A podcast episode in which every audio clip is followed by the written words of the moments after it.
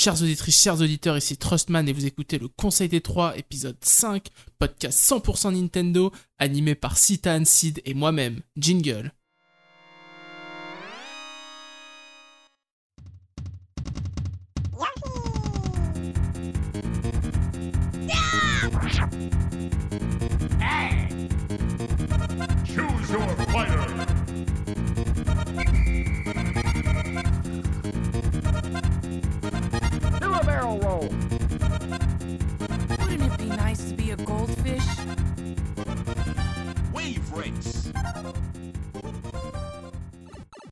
Bonjour à tous, j'espère que vous allez bien. On se retrouve enfin, enfin après euh, une grosse interruption quand même pour un nouvel épisode du Conseil des Trois. Et comme d'habitude, je suis accompagné par euh, mes deux fidèles chevaliers euh, pour animer ce podcast. Je vais bien entendu parler du roi des maisons de retraite, même de la terreur des maisons de retraite, celui qui bat tout le monde au backgammon et aux autres jeux de plateau. Je vais bien entendu parler de Citan. Salut Citan, comment ça va? Salut Trossman, salut Sid, Euh, bah ça va bien, euh, ça va même très bien, et j'en fais 297 au Yams hier, et là ça la ramène moins dans les 80 ans quand même. hein. Ah voilà, je suppose que la canicule doit aider aussi à ton ratio. oh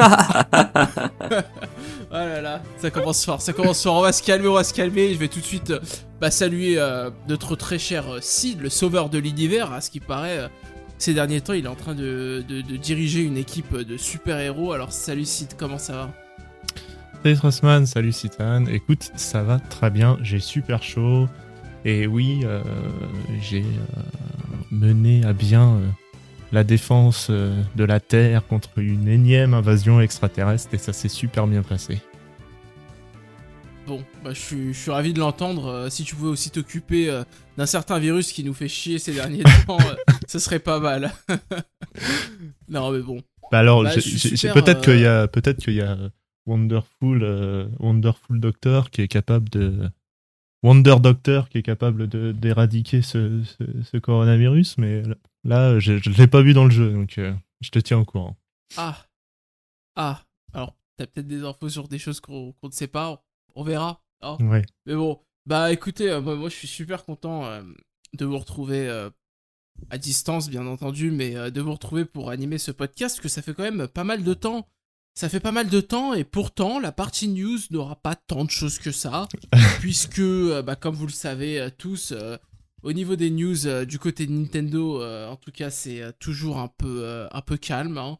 Ils avaient un peu annoncé la couleur, mais on a quand même des choses bah, qu'on abordera, hein, dont on discutera. Donc on commencera par des, des petites news sélectionnées comme ça. On parlera aussi de cette affaire du Gigaleak. hein. si vous l'avez manqué, bah, c'est cette... c'est ce euh, leak, cette fuite euh, sur des données euh, de développement. On, en reparlera pendant la partie news.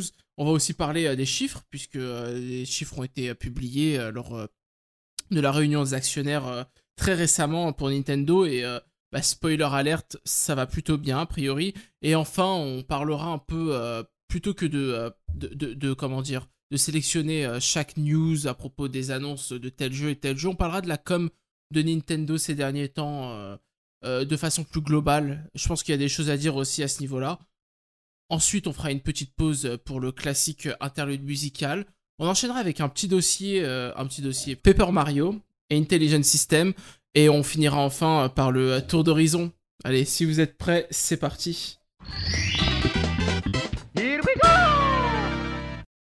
Et donc commençons la partie news après un petit incident euh, de thermos de café que je viens d'avoir.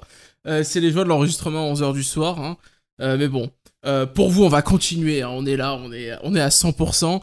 Et bah, pour commencer ces news, bah, on va évoquer quand même une actualité qui est importante sur, sur tout le secteur du jeu vidéo. puisque comme vous le savez tous, à la fin de l'année, a priori, Microsoft et Sony lancent leur nouvelle console et Epic en a profité pour euh, présenter son, nouvel, euh, son nouveau moteur, donc l'Unreal Engine euh, 5, euh, bah, qui promet quand même des, features assez, euh, assez intéressantes.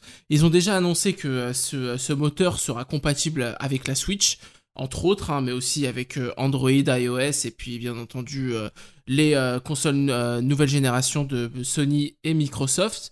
Et parmi les features euh, qui sont donc les, caractéristiques hein, de ce moteur qui seront intégrées, c'est le, le moteur en fait permettra de travailler avec des textures haute résolution et des modèles haute résolution ou très haute résolution même qui pourront ensuite être comment traduire downgradés. Bon, vous comprenez downgradés euh, au besoin de, euh, de la machine en fait sur laquelle euh, le jeu va tourner. Donc par exemple, si on fait un jeu très beau sur PlayStation 5, euh, Xbox euh, Series X, le moteur se chargera ensuite de la conversion en partie hein, de, certains, euh, assets, donc les textures et les modèles, pour euh, des versions un peu plus, euh, modestes, euh, comme par exemple pour la Nintendo Switch ou la future Nintendo Switch 2, qui sait, hein, euh, on attend, ou la Switch Pro, peut-être. Euh, et donc, euh, bah, moi personnellement, c'est quelque chose qui m'a, comment dire, bon, c'est quelque chose euh, auquel je m'attendais quelque part parce que bah, la technologie, ça va toujours vers l'avant, mais il faut aussi une certaine flexibilité pour, satisfaire tout le monde et trouver son public au niveau des développeurs. Bien entendu, étant donné le succès de la Switch, on pouvait pas vraiment imaginer que Epic développe un, un, moteur qui, soit, qui ne soit pas compatible avec la Nintendo Switch, euh, notamment aussi du fait de, du succès de, de, de, jeux comme Fortnite euh, sur, euh, sur cette plateforme. Mais ça annonce aussi peut-être un travail plus simple pour les, les tiers ou alors les studios qui sont spécialisés dans, dans le portage de versions de next-gen ou current-gen sur Switch, tels que euh, Saber Interactive ou Panic Button. Donc bah moi personnellement c'est quelque chose oui qui m'a plutôt plu. Et bon, au-delà de la communication, j'ai quand même bien espoir que ça aide euh, à développer des versions qui soient un peu plus euh, peut-être euh, un peu plus adaptées à la Switch, sans pour autant qu'on y perde beaucoup en termes de qualité. Alors vous, je sais pas si vous avez été convaincu par, cette communication. alors je vais commencer par Citan. Toi Citan, qu'est-ce que tu en penses de cette annonce?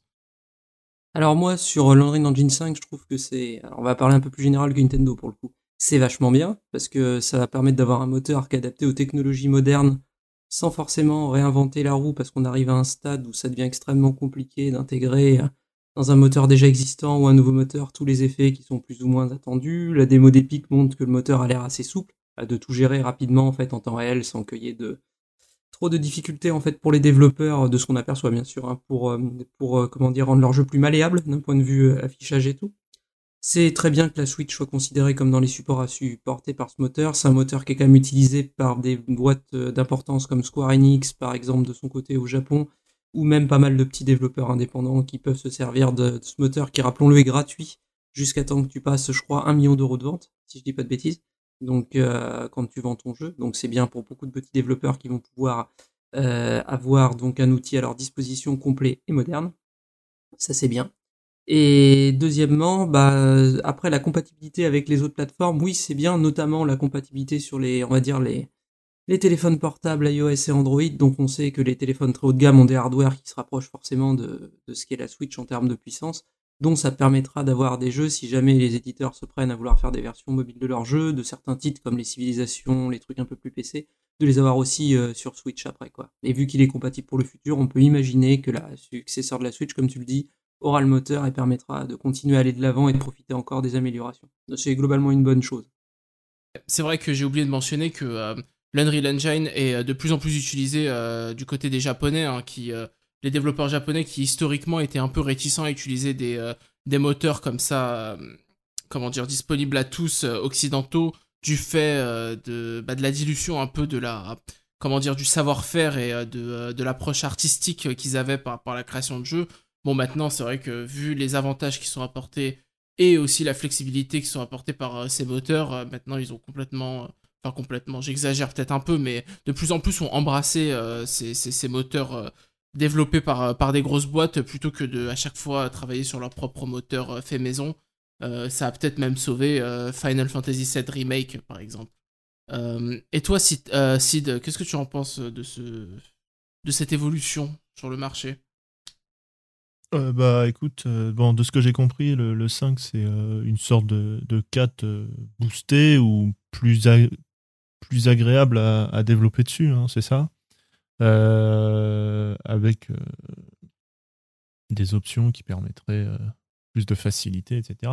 Moi, ce que j'en pense, c'est bah écoute, tant mieux pour les développeurs. La compatibilité Nintendo Switch, bon, ça me paraît clair et net. Comme tu rappelles, il y a un jeu qui, euh, qui fonctionne du tonnerre et qui s'appelle Fortnite. Et euh, ce jeu va passer en Unreal Engine euh, 5. euh, Ouais. Je ne sais pas quand, mais en tout cas, il va bientôt passer à, à ce nouveau moteur-là. Donc, en fait, il- ça va être appliqué sur tous euh, les, euh, tous les supports de jeu. Donc, portable, Switch et compagnie. Donc, euh, je suis vraiment pas étonné de voir ça. Euh, après, oui, euh, en plus, l'avantage euh, de ce moteur, c'est que il, est en train de se répandre en fait vraiment dans, dans le monde entier. Et comme tu l'as rappelé à l'époque de la PlayStation 3, de la 360, les Japonais étaient plutôt réticents, mais en fait, voilà, aujourd'hui, ils l'utilisent et on voit qu'il y a des jeux qui s'en sortent très bien sans forcément casser une patte artistique, pardon. Euh, Ouais. comme Final Fantasy VII Remake euh, qui s'en sort plutôt bien. Et d'ailleurs, euh, c'est grâce à des jeux comme ça qu'on peut voir que bah, l'Unreal Engine, il peut, euh, il peut proposer autre chose que euh, des jeux comme on l'avait vu à l'époque PS360 qui semblaient un peu se ressembler un peu tous en fait. Ouais, c'est vrai, c'est vrai. Mais après, il faut, il faut aussi dire que bon, euh, moi, je suis pas, euh, j'ai pas d'action chez Epic, euh, j'ai pas, enfin voilà, je suis pas là pour vendre le, le, le, comment dire, le, moteur. Mais il y a eu quand même un énorme travail de leur part au niveau du support, au niveau, au niveau du Japon, au niveau des développeurs japonais, parce que j'essaye un peu de suivre, que ce soit par Twitter, ce genre de choses, les l'industrie, hein, de très loin, parce que je, je suis pas un insider. Mais euh, c'est vrai qu'à ce niveau-là, ils ont fait beaucoup de travail pour accompagner les développeurs japonais euh, dans l'utilisation de, de l'Unreal Engine euh, 4. Et bah, maintenant, on espère que ça, ça fera. euh, c'est- ça continuera avec euh, l'Unreal euh, Unreal, pardon, Engine euh, 5. Euh, quelque chose à ajouter, messieurs, peut-être? Euh, oui, bah justement, euh, Sid, pour revenir à ce que tu disais, tu disais que les jeux se ressemblaient sur l'Unreal Engine 3, ce qui était vrai. Beaucoup de, je pense, développeurs utilisaient les assets graphiques de base du moteur, mais là, sur l'UE5, ce qui est vachement bien, c'est qu'apparemment, on ils ont accès à des bases de données de textures hyper variées, apparemment, quand tu prends l'UE5.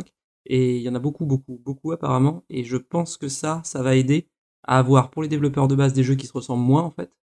Et notamment après, pour les autres développeurs, on peut, de permettre de s'inspirer de ça pour créer, en fait, les textures du niveau dont ils ont besoin, en fait.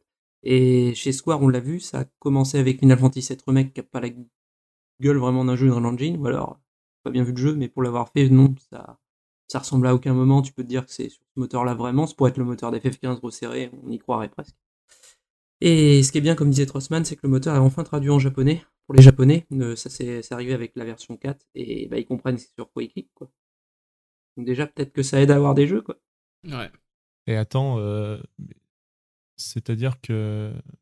Alors, tu vois, moi, je pensais que les devs, le développement, ça se faisait en anglais, euh, principalement. Donc, en fait, ça me choquerait pas que. Tu tu veux dire que l'Unreal l'Unreal Engine, il est traduit en français? Non, il est traduit qu'en anglais et en japonais, je crois. Ah, mais c'est dingue, ça, quand même. Alors là, ouais, c'est grave un effort. Mais alors, ça veut dire que les Japonais. Non, mais attends, les Japonais, ils codent en japonais?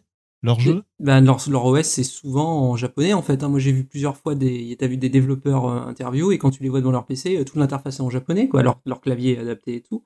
Donc, euh, ça passe. Après, le code, je sais pas. Le code précis, je pense qu'il est universel, donc je sais pas s'il est en japonais, je pense qu'il est en anglais. Mais par contre, les fonctions de l'engine, c'est-à-dire euh, toute l'interface, lui et tout, où Ah, tu manipules les objets, elle, elle était pas traduite, et les fonctions, elles étaient pas traduites. Et du coup, bah, les japonais, ils comprenaient juste pas. Et ils ont dit que nous, on bossera pas si le logiciel, il est pas traduit. C'est surtout la documentation. Ils en fait. coincés, quoi. Et la doc Ah, d'accord, aussi, ok, ouais. ok. ouais, ouais, Et toute la doc était en anglais, bah, ce qui est normal dans l'informatique. Je pense que Trossman m'arrêtera si je me trompe. Tout est toujours en anglais dans la doc. Enfin, c'est universel à ce niveau-là. Ouais. Et les Japonais, ils parlent mal anglais. je, je- je- je bah, suis pas un pro euh, d'informatique, mais, mais euh, effectivement, je pense que c'est surtout aussi euh, surtout au niveau de la doc, au, au niveau du support, parce que quand tu travailles, euh, bah bon, allez, il est tard, vous m'excuserez, mais bon, quand tu travailles sur euh, sur des monstres, euh, sur des monstres incompréhensibles comme la PS3 par exemple, euh, si t'es un tiers, euh, t'as besoin de travailler avec Sony, mais il faut aussi que tu travailles avec la personne qui a développé le moteur que tu utilises pour développer sur la plateforme sur laquelle tu développes, tu vois. Enfin, désolé, c'est un peu compliqué. Donc, soit tu travailles directement avec le constructeur pour développer ton moteur et dans quel cas, bah, si t'es japonais, tu travailles avec Sony et c'est très simple, mais ça coûte très cher et tu vas passer 5 ans à développer un moteur pour sortir 5 ans après un jeu euh, alors que tu devais en sortir 4 comme euh, Final Fantasy Versus, hein, n'est-ce pas?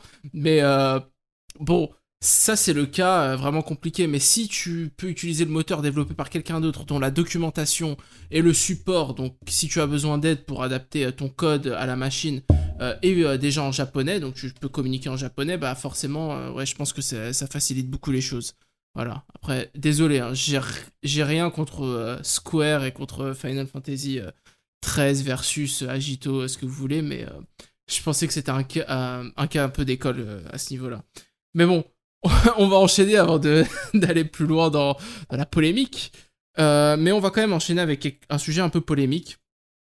Et euh, je veux parler du, euh, Gigaleak. Alors, qu'est-ce que c'est que le Gigaleak Alors, le Gigaleak, c'est euh, ce, euh, cette fuite de données euh, dont euh, Nintendo a été victime, mais pas que. Pas que Nintendo. euh, alors, du coup, pour Nintendo, qu'est-ce qui s'est passé? Il y a des assets, mais pas que des assets qui se sont retrouvés dans la nature, comme ça, à la suite du piratage de plusieurs compagnies, dont une compagnie dont on avait déjà évoqué un leak lors du dernier podcast, qui s'appelle Broden. pour lequel bah, en fait il y a des qui a un collaborateur qui a travaillé sur l'IQ c'est un peu euh, un peu compliqué on va pas rentrer dans les détails mais euh, en gros il y a les euh, codes sources de jeux tels que Pokémon euh, qui sont trouvés euh, dans la nature mais pas seulement maintenant il y a aussi euh, des versions de travail de Super Mario 64 euh, des éléments graphiques de jeux Super Nintendo tels que Super Mario World par, ex- euh, par exemple mais aussi euh, euh, Mario Kart 64 etc., qui sont trouvés dans la nature. Alors, bien entendu, euh, euh, tous les forumers, euh, tout la, toute la twittosphère euh, s'est empressé de décortiquer tout ça, et du coup, on a vu des choses qu'on n'avait jamais vues avant, comme par exemple des, euh, euh, des, des- des modèles de, Yoshi assez ignobles, hein, je dois dire, où il a vraiment la dégaine d'un dinosaure. On a aussi un circuit de Mario Kart 64 qui n'a pas été inclus dans le, la version finale du jeu. On a des choses comme la présence de Luigi dans Mario 64 euh, qui, qui, qui a maintenant été vraiment confirmée du fait euh, de ses fuites. Mais euh, là où le bas blesse, euh, bah, au-delà du fait que ce soit le produit d'un piratage, donc quelque chose d'illégal et de criminel, là où le bas blesse, c'est qu'il n'y a pas seulement des choses comme ça qui peuvent intéresser les passionnés qui ont fuité, mais aussi bah, des choses un peu plus personnelles, telles que des conversations euh, par email entre employés, ce genre de choses. Et bah du coup, c'est un peu... Enfin, moi j'en parle parce que c'est quelque chose euh, qui, qui, m'a toujours beaucoup intéressé, j'aime la bidouille. J'ai déjà parlé un peu d'émulation ici, euh, sans pour autant inciter, etc. Parce que bon, il y a toujours le problème de l'aspect légal, mais euh, c'est vrai que là, avec ce gigalic, je dois avouer que ça me pose un peu un, cas de conscience quelque part. Parce que, bah, comme je l'ai dit, il n'y a, pas que a pas que du code source qui, qui, qui a fuité, il n'y a pas que des, des assets, pas que des modèles 3D, pas que ce genre de choses. Mais euh, bah, il y a aussi ces données qui sont euh, confidentielles, et puis en fait, à y repenser au niveau des, euh, des, modèles, etc., c'est aussi des choses qui ont été créées par Nintendo, qui appartiennent à Nintendo, mais que Nintendo n'a pas forcément voulu intégrer dans ses jeux parce qu'ils considéraient que c'était pas des choses finies ou des choses de qualité ou c'était seulement des choses qu'ils utilisaient dans leur travail de développement mais qui n'avaient pas vocation à être présentées au public un peu comme bah, un peu comme les démos euh, que certains euh, artistes euh, par exemple en musique peuvent faire où un peintre va faire des brouillons. Est-ce que le peintre a vraiment envie que le public voit ses brouillons alors que l'œuvre finale est disponible? Bah, je sais pas, c'est vrai que je me dis c'est pas très grave, il y a pas un gros préjudice, en tout cas à ce niveau-là, hein, je parle pas pour le coup des conversations privées, mais ça, ça me pose, il y a quand même une petite gêne, il y a quand même une petite gêne parce que c'est vrai que quand je vois le, le Yoshi euh, original, je me dis bah waouh, heureusement qu'ils ont pas sorti ça parce que il est vraiment hideux, enfin à mes yeux, après peut-être que certains le trouvent charmant, euh, mais c'est vrai que c'est aussi intéressant parce qu'il y a des, euh, bah, ça montre un peu comment Nintendo travaille, ça montre euh, les, un peu les errements ou alors les idées qu'ils ont eues qui vont être réutilisées que des dizaines, voire peut-être des fois 20 ans après, euh, au, niveau, euh, bah, au niveau de jeux tels que euh, Mario Maker, etc. On retrouve euh, des, des petites bribes en fait de choses qu'on trouve dans Mario Maker euh, déjà à l'époque euh, de jeux Super Nintendo, etc. Donc, euh, donc c'est vrai que bon, personnellement, je trouve ça intéressant et en même temps un peu compliqué. Je sais pas vraiment encore où me placer. Et enfin, le dernier problème que je voudrais soulever, c'est que il n'y a pas que du code source de jeu qui, qui, a fuité, pas que des assets de jeu, mais il y a aussi bah, des, euh, des choses qui concernent les consoles, le BIOS des consoles bah, notamment. Donc euh, le, microcode hein, qui sert au lancement euh, euh, de la console pardon, et euh, au lancement des jeux. Et euh, on se dit, bon, bah, ça va aider un peu la scène émulation pour avoir une émulation de meilleure qualité et euh, permettre de jouer à des jeux bah, qui, euh, qui sont soit introuvables, soit extrêmement chers sur euh, le marché de l'occasion. Mais euh, ça pose un problème légal, c'est que si le code ne fuite pas et que euh, quelqu'un développe un émulateur, bon, bah, cet émulateur Nintendo va regarder ce qu'il y a dedans et va dire, bon, bah, on peut pas prouver que les développeurs ont utilisé du code euh, propriétaire pour développer cet émulateur, donc on ne peut rien faire contre cet émulateur. C'est un sujet qu'on a déjà abordé lors du précédent podcast. En revanche, si le code a fuité et que ça, en fait ça leur donne un angle d'attaque contre l'émulateur. Alors jusqu'à maintenant, je crois pas qu'il y ait eu d'émulateur qui a été euh, retiré du web euh, sous une action de Nintendo. Je sais qu'il y a des ROM et des sites de ROM qui ont eu dû euh, enlever euh, leur jeu. Bon, ça c'est quelque part c'est- normal et prévisible. Au, niveau- au niveau des émulateurs, euh, jusqu'à maintenant, je crois que ça va. Mais euh, c'est un peu un cadeau empoisonné pour tous les développeurs d'émulateurs. Donc, euh, donc je sais pas. Alors, est-ce que ça aide vraiment à la préservation du, du, jeu vidéo euh, d'avoir de tels leaks? C'est une question ouverte à mes yeux. C'est une question ouverte. Il y a des gens qui vont dire oui, euh, il faut que ça soit fait parce que Nintendo ne relâche pas euh, les, choses. Euh, Il y a d'autres gens qui vont dire bah non, c'est du vol, euh, le vol c'est mal, donc euh, il n'y a pas besoin d'aller chercher plus loin, il faut pas que ça existe. Bah personnellement, ouais, c'est vrai que je, dois avouer, je suis un peu entre les deux. Euh, et puis, des fois aussi, je me demande si ça coupe pas un peu l'herbe sous le pied euh, du travail de certains historiens du jeu vidéo.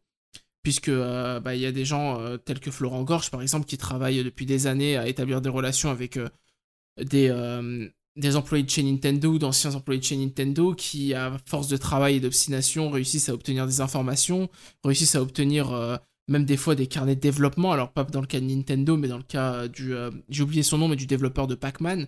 Je vous invite à regarder sur la chaîne de Florent Gorge, c'est super intéressant. Il a fait toute une vidéo, il montre des scans carrément hein, du, livret de développement des brouillons que les développeurs de Pac-Man a utilisé pour, euh, bah, pour un peu designer son jeu, quoi.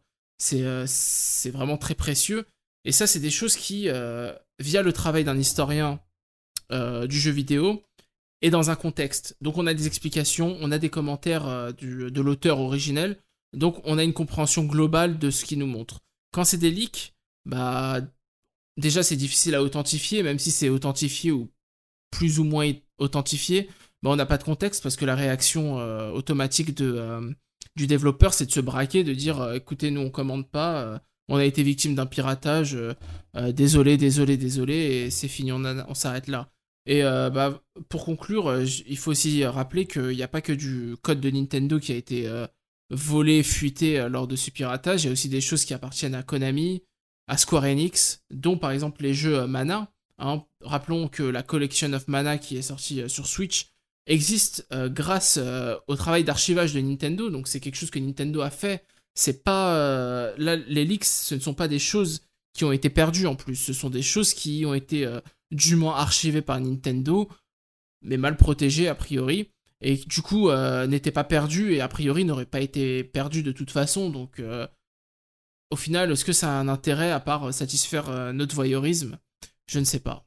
Voilà. Désolé un peu pour ce monologue, mais mais c'est un peu mon analyse de la situation. Alors, euh, je sais pas, vous, est-ce que- qu'est-ce que vous en pensez? Est-ce que ça vous intéresse? Euh, Allez, Sid, je te lance sur le sujet. Qu'est-ce que tu en penses?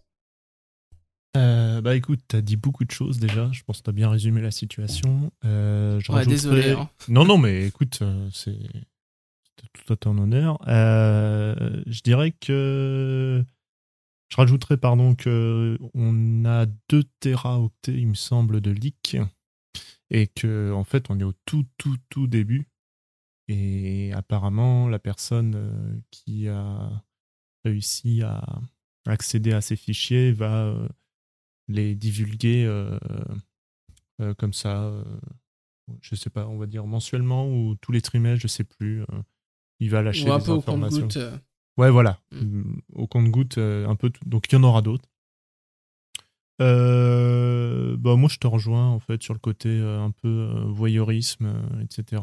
Bon, Nintendo, c'est une entreprise, etc. Mais c'est une entreprise qui a un, certain, un certain cachet, un certain secret, en fait, qui fait la richesse, en fait, de cette entreprise. On, on, on connaît pas tout. et des fois, parfois, pardon, c'est pas nécessaire de, tout connaître non plus. hein. En fait, euh, par exemple, euh, savoir que Yoshi, il avait été prévu euh, euh, tout maigrichon, est-ce que est-ce qu'on a un intérêt, etc. à le savoir? Pas forcément. Donc, je te rejoins là-dessus. Y a moi, à titre personnel, j'ai regardé que les leaks de des Pokémon là pour voir un peu les, les, les différentes créatures qui avaient été pensées et euh, et, euh, et puis en fait une fois que la vidéo est terminée quand tu as regardé ça tu fais ouais ok et puis bah, tu passes à autre chose. Euh, Mhm. bon voilà il y a tout un contexte à avoir et puis euh, bon ce qui est malheureux c'est euh, tous les comme tu dis tout, ce- tout ce qui est euh, console BIOS et compagnie qui là ça touche le domaine de l'émulation ça peut aller loin etc donc c'est un peu un peu regrettable euh, voilà, moi j'ai pas trop trop d'avis euh, là-dessus. Je sais que ça, ça fait plaisir à énormément de gens euh, qui sont fans de Nintendo. Mais voilà, c'est du vol. Et puis si ça avait pas leaké, c'était des choses qui étaient qui n'étaient pas censées être divulguées. Donc voilà ma position là-dessus. Et toi, Citan, est-ce que tu as envie de réagir sur cette affaire? Euh, oui, bah, je rejoins votre position. Pour moi aussi, euh, c'est des données confidentielles d'une entreprise qui n'ont pas notamment vocation, je pense, à être montrées parce que des fois le travail n'est pas finalisé, que ce sont des essais, des fois juste des du prototypage hein, pour placer des éléments. Alors ils mélangent un peu tout. Les jeux sont sont dans l'état où ils sont au moment où ils sont en early, donc euh, pas de problème avec ça. Euh, il y a deux choses moi sur lesquelles je vais revenir c'est que bah oui effectivement donc légalement euh, c'est pas normal et euh, je pense qu'il faudrait faire plus attention que ça quand c'est de la propriété intellectuelle de n'importe quelle entreprise là je vais aller beaucoup plus loin que Nintendo euh, dans le domaine artistique en général c'est quand même quelque chose auquel il faut faire attention musique etc maintenant il faut quand même que ça reste quand même donc euh, à la mainmise des personnes qui l'ont créé donc des ayants droit ça pose deux questions pour moi. Premièrement, la sécurité des données. La sécurité des données, Nintendo, on s'aperçoit avec ce leak que bah, sont tellement bons euh, à sécuriser leurs propres données qu'ils avaient tout confié à une entreprise externe. Hmm. Entreprise externe qui elle a fait faillite et donc en faisant faillite, bah, il y a eu des accès à- aux données euh, qu'ils avaient mis sur place et c'est pas des accès à un jeu qu'ils avaient déposé dessus, c'est leur jeu, des jeux tiers. Je crois qu'il y a une version de Castlevania 4 qui se balade, je crois dessus en plus sur. euh, Ouais, ouais. sur C'est ça qui service, est ouais. terrible. Nintendo, enfin, je l'ai je l'ai pas précisé dans mon monologue, mais Nintendo a dû présenter ses excuses, notamment à Konami, Capcom, M2, etc., parce qu'il y a de leurs données qui ont aussi fuité, quoi. Et oui, et ça, ça c'est, ça c'est, je pense que pour Nintendo, c'est presque entre guillemets le pire pour eux parce que bah la confiance c'est quelque chose d'important entre les partenaires. Donc la sécurité des données, il faut bien la garder en interne. Ça c'est mon avis, c'est dans l'entreprise, c'est fondamental. C'est maintenant on arrive à un stade de développement technologique, notamment pour les entreprises de jeux vidéo, où il faut, il faut absolument euh, qu'ils aient la main mise sur les données qu'ils ont. Et si c'est par un prestataire externe parce qu'ils n'ont pas les connaissances techniques, il faut s'assurer du bon verrouillage des données, de l'effacement des données quand il n'y en a plus besoin, de la euh, des données qui ont été confiées, etc. Donc ça, il faut absolument qu'ils fassent gaffe à ça. Et parce que là, ça, ça leak heureusement sur des choses, on va dire, euh, je crois, qui sont quand même assez anciennes. Il n'y a rien sur la, je crois, la Switch ou même la, il y a rien sur la Switch, etc. Tout ça qui était sur ces données-là. Mais bon, il faut absolument faire gaffe. Et deuxième chose, moi, ce qui me gêne un peu dans ce leak, c'est l'absence de contexte, en fait. Quand Florent Gorge, par exemple, fait ses enquêtes, etc., pour ses bouquins sur Nintendo, pour ses vidéos sur sa chaîne YouTube, il interagit avec des personnes qui ont été en place chez Nintendo. Alors qu'on sait peut-être une, vi- une, vi- une vision qui peut être des fois biaisée de la situation parce qu'ils ont pu le vivre d'une manière et ça s'est passé d'une certaine manière, etc. Donc ils, ont un discours qui s'adapte, je suppose, comme tout être humain. Mais par contre, ils remettent un contexte, ils remettent une époque, ils remettent des gens qui travaillaient, ils remettent de pourquoi ils faisaient les choses comme ça. Là, on a le but- brut de décoffrage. C'est-à-dire, on ne sait pas quel stade du développement c'était, on ne sait pas pourquoi euh, Nintendo faisait ça, les emails, on ne sait pas dans quel contexte de travail ils ont été échangés, on ne sait pas dans quel contexte de relation de personnes ils ont été échangés. Donc on a juste les données brutes, en fait, comme ça. C'est comme si, euh, c'est comme quand tu trouves un, site archéologique. Alors c'est magnifique, mais il y a un contexte dans lequel il a été construit, il y a un contexte de pourquoi ça a été fait, etc., de quelles interventions ont été faites. C'est, presque un travail d'historien d'archiviste après qu'il faut faire. Et sur des données comme ça, la remise au, contexte, elle est quasiment impossible. Nintendo, euh, personne chez Nintendo commentera jamais les mails de l'époque ou ce qui s'est passé. En fait, je pense que déjà, ils ont des clauses de, de confidentialité. Et deuxièmement, bah, pour la plupart, il y a certaines choses, ils avaient même dû l'oublier, en fait, dans certains stades de jeu. Donc on a des, un aperçu de ce qui se faisait à Nintendo en termes de, de, comment dire, de produits de travail à un moment, mais c'est tout. Et ça me gêne en fait qu'on j'en ai vu tirer des conclusions sur comment ça bossait Nintendo, pourquoi ils faisaient ça. À mon avis, non, on peut pas. Ça, il manque trop d'éléments pour pouvoir le faire. Pour ça que ce genre de leak, c'est effectivement, d'un côté, tu l'as dit, intéressant. Vraiment intéressant sur l'aspect, euh, bah voilà, ils prototypent, donc ils font des choses comme ça, ils font des designs comme ça et tout. Euh, le Yoshi de l'angoisse, effectivement, bon, bah, voilà, on a tous vu. euh, heureusement qu'il est pas comme ça, sinon Yoshi's Land, bah, il se vend moins, je pense, quand même, déjà. Euh, c'est clair. après, je suis même Super Mario World, déjà, ils se vendent moins.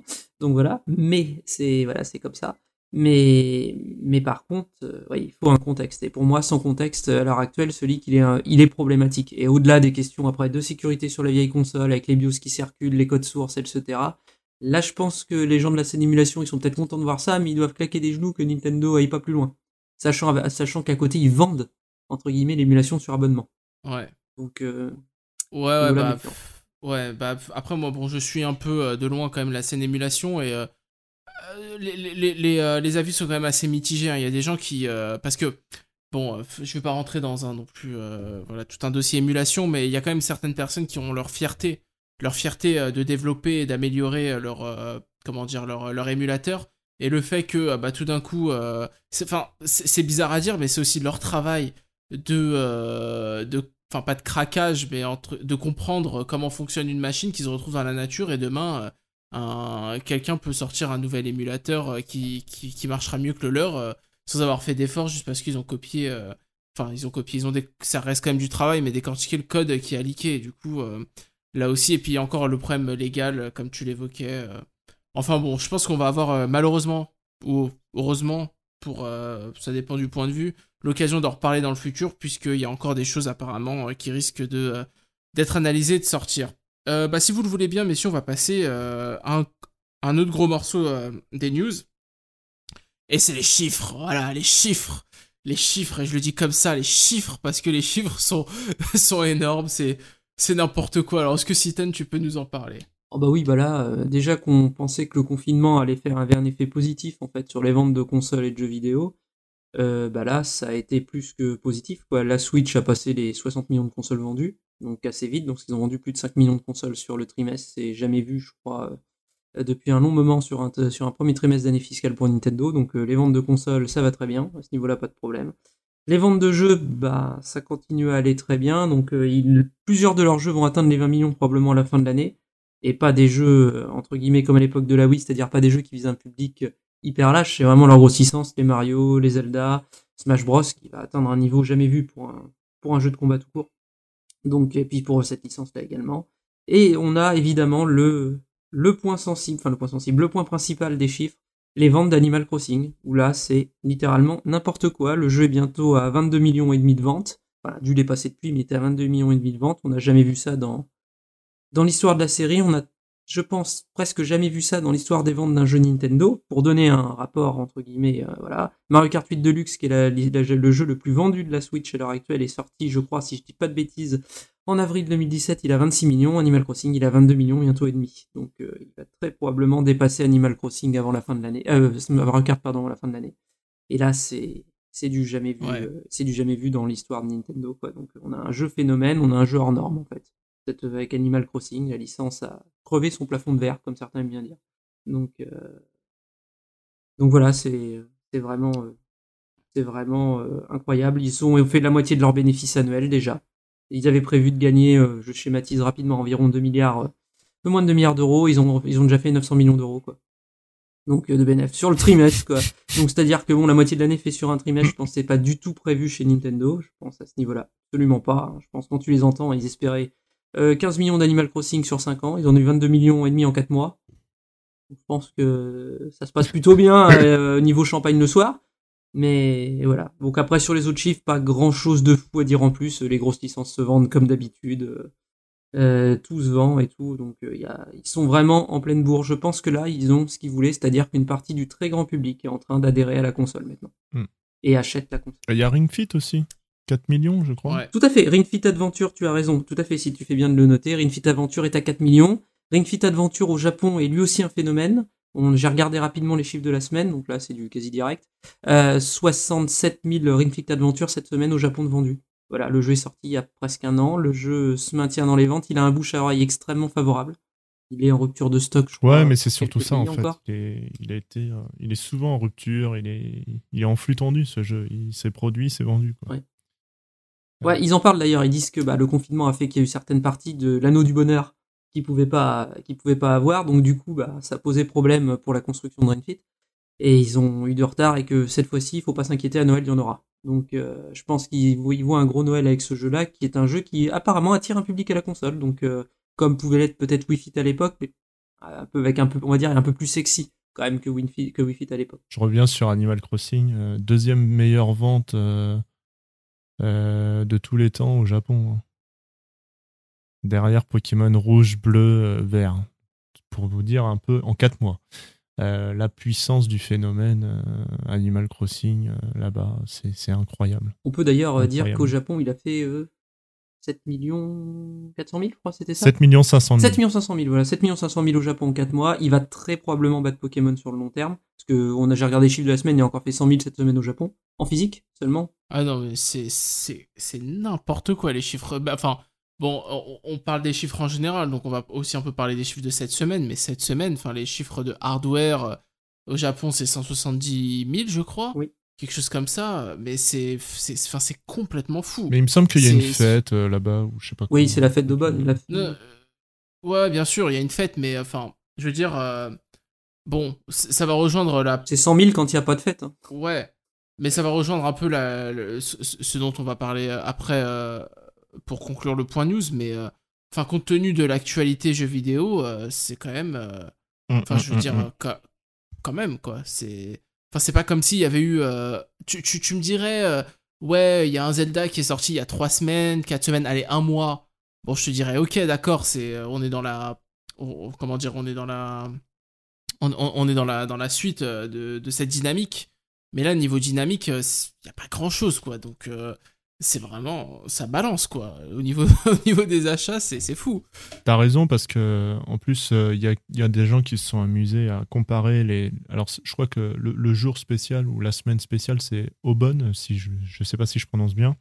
Oui. Euh, et euh, Oui, ils ont ils se sont amusés à comparer en fait euh, les années précédentes en termes de jeux aussi bien et en termes d'hardware et c'est vrai que c'est du jamais vu en fait. Là c'est ça explose tous les trucs. Là, c'est la Mm. Troisième meilleure semaine. C'est cette semaine-là, c'est la précise, c'est la troisième meilleure semaine de l'histoire d'une console au Japon. Les deux seules fois où ça a été meilleur, c'était quand la DS, donc la- le plus gros succès de Nintendo au Japon, était en pleine bourre. Ouais. Là, ça commence à être du sérieux, quoi, en fait. Et je pense qu'effectivement, il y a le fameux grand public de l'époque de la DS, mais qui est pas exactement le même. Hein. Je mets, c'est vrai que je mets un- une étiquette sur un public qui est beaucoup plus, à mon avis, complexe à appréhender. Mais quand même, un public qui veut cette console, principalement aussi pour Animal Crossing, quand on vend 170 000 dans la semaine et qu'à côté tu fais 100 000 Animal Crossing en physique, et peut-être je vais dire n'importe quoi, 50 000 en démat, c'est pas fou d'imaginer 50%, c'est les taux qu'ils donnent, je crois, dans leur euh, PDF. Et ils vendent la console pour ça, quoi, clairement. Ouais. Et là, les gens, ils achètent la console Mais euh, pour jouer à ça en premier, et après, ils achètent le reste. C'est ça. C'est ça qui est hallucinant. Parce que là où il faut faire la différence aussi avec les consoles précédentes, c'est que quand tu regardes une Wii ou une DS, alors bon, moi je suis pas un spécialiste euh, ni du marketing ni des chiffres Nintendo, je donne juste mon propre ressenti, vous me contredisez si vous pensez que, euh, que je m'égare, mais euh, quand t'achètes une DS, que t'achètes Nintendogs, que t'achètes euh, Kawashima ou que t'achètes une Wii pour faire du Wii Fit, bah, c'est pas la même chose que quand t'achètes une Switch pour faire du Animal Crossing, on n'est pas, euh, on est déjà plus dans le jeu vidéo et moins euh, dans l'application. Je sais pas si vous Bah, voyez ce que je veux dire, donc... si. Bah d'ailleurs, bon. c'est un truc que j'aime bien avec Ring Fit, même si je l'ai pas acheté, c'est qu'ils Tout à ils sont- ils ont dépassé en fait. Pour moi, c'est c'est c'est même plus, c'est pas un Wii Fit. euh, D'ailleurs, Wii Fit et Wii Fit Plus, je les vois plus comme des logiciels en fait, où on va euh, c'est ça. Tout à fait. euh, une sorte d'application pour console. Euh, Ring Fit Adventure, c'est un jeu vidéo, voilà, et auquel on a Oui, greffé euh, une partie de remise en forme, etc. Et, puis un- et les deux, ça fait un, un- un bon cocktail. Euh, on a dépassé ce stade euh, de console pure, je suis pas très fan de ce mot-là, casual, euh, grand public, etc. On a vraiment une, logique, comme si Nintendo, il voulait dire, euh, bah voilà, en fait, euh, c'est une console de jeu, on joue, on n'est pas juste là pour après la ranger dans le, entre guillemets, euh, dans le placard, la console, après, après sa session, quoi. Mais Ring Fit en plus, truc drôle hein, quand même. Petit aparté drôle, Ring Fit c'est la meilleure euh, vente d'un RPG japonais au Japon. Est-ce que c'est un jeu de rôle C'est littéralement vraiment un jeu de rôle. Vous avez des points de vie, vous avez des potions pour vous soigner, vous avez une expérience qui progresse, des coups qui deviennent de plus en plus puissants, mais avec des boss, des niveaux à parcourir. C'est un RPG quoi, vraiment. Et du coup, c'est la meilleure nouvelle euh, vente d'un RPG depuis très longtemps. Ouais, bah depuis, euh, depuis euh, Dragon Quest 11. Euh, oui, depuis Dragon Quest 11, mais il va battre Dragon Quest 11 sur un seul support dédié. Parce que Dragon Quest 11, ça doit être 1 million 8, je crois, sur 3DS, la même chose sur PS4, et à peu près, je pense, euh, 700, 800 000 sur 3DS, si je dis pas de Sur bêtises. Switch. Mais il va faire mieux. Ouais, euh, sur Switch, oui, il va faire mieux. Donc du coup, sur une plateforme dédiée. Et, et- et vu que Paper Mario n'est pas RPG, comme ça au moins c'est réglé, hein, n'est-ce pas? Oui, c'est bon, on a un bon jeu d'action-aventure, c'est très Ah bien. là là là là. Non mais bon, ouais, non, c'est vrai. Bah, moi je pense que euh, bon, voilà, là on est un peu élogieux, mais vous inquiétez pas, vous inquiétez pas, là on est en train de chauffer pour la suite. Mais euh, bah, enfin moi personnellement, juste pour conclure, euh, je pense que là la réussite de Nintendo, c'est pas seulement de vendre des Switch, c'est aussi de créer des, des logiciels qui, contrairement à la Wii, ne sont plus que des introductions à la console, mais des vraies introductions aux jeux vidéo. C'est-à-dire que Ring Fit, ce n'est pas quelque chose qui va te faire juste acheter une console, c'est quelque chose qui va euh, te faire rentrer euh, dans le jeu vidéo à proprement parler, en fait, comme euh, tu le disais si bien, Sid. Euh, quand tu vends du Animal Crossing, même si Animal Crossing ça reste très basique en termes de gameplay, ça reste quand même un jeu vidéo plus que une, un, un logiciel, une application. Et je pense que c'est là où euh, peut-être Nintendo a compris de ses erreurs passées et on peut espérer que euh, la Switch ne fasse pas euh, le, le même trajet que la Wii, dans le sens où on a une phase de croissance exponentielle en première partie et puis euh, un écroulement en deuxième partie parce que les gens rangent la console dans le placard. Donc euh, voilà pour, pour, pour, pour ma conclusion. Bon bah maintenant on va passer bah, vers le un peu moins élogieux. C'est la communication de Nintendo. Alors la communication de Nintendo, bah, qui, déjà à l'époque euh, du dernier podcast, euh, on l'avait souligné, avait rappelé que euh, dû au Covid-19, à cette épidémie, le, les dates de sortie, mais aussi la communication, enfin les dates de sortie, les dates de sortie annoncées lors des, différents directs, enfin des différents, du seul direct à l'époque on avait eu d'ailleurs, mais aussi la communication allait être entravée.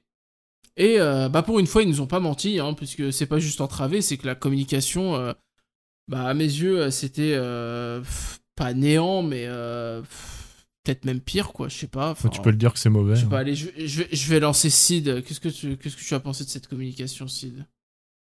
Euh, Qu'est-ce que j'ai pensé? Euh, Bon, déjà pour remettre un peu dans le contexte, depuis le dernier podcast, euh, donc on est en contexte Covid, etc. On en a parlé, comme tu rappelles.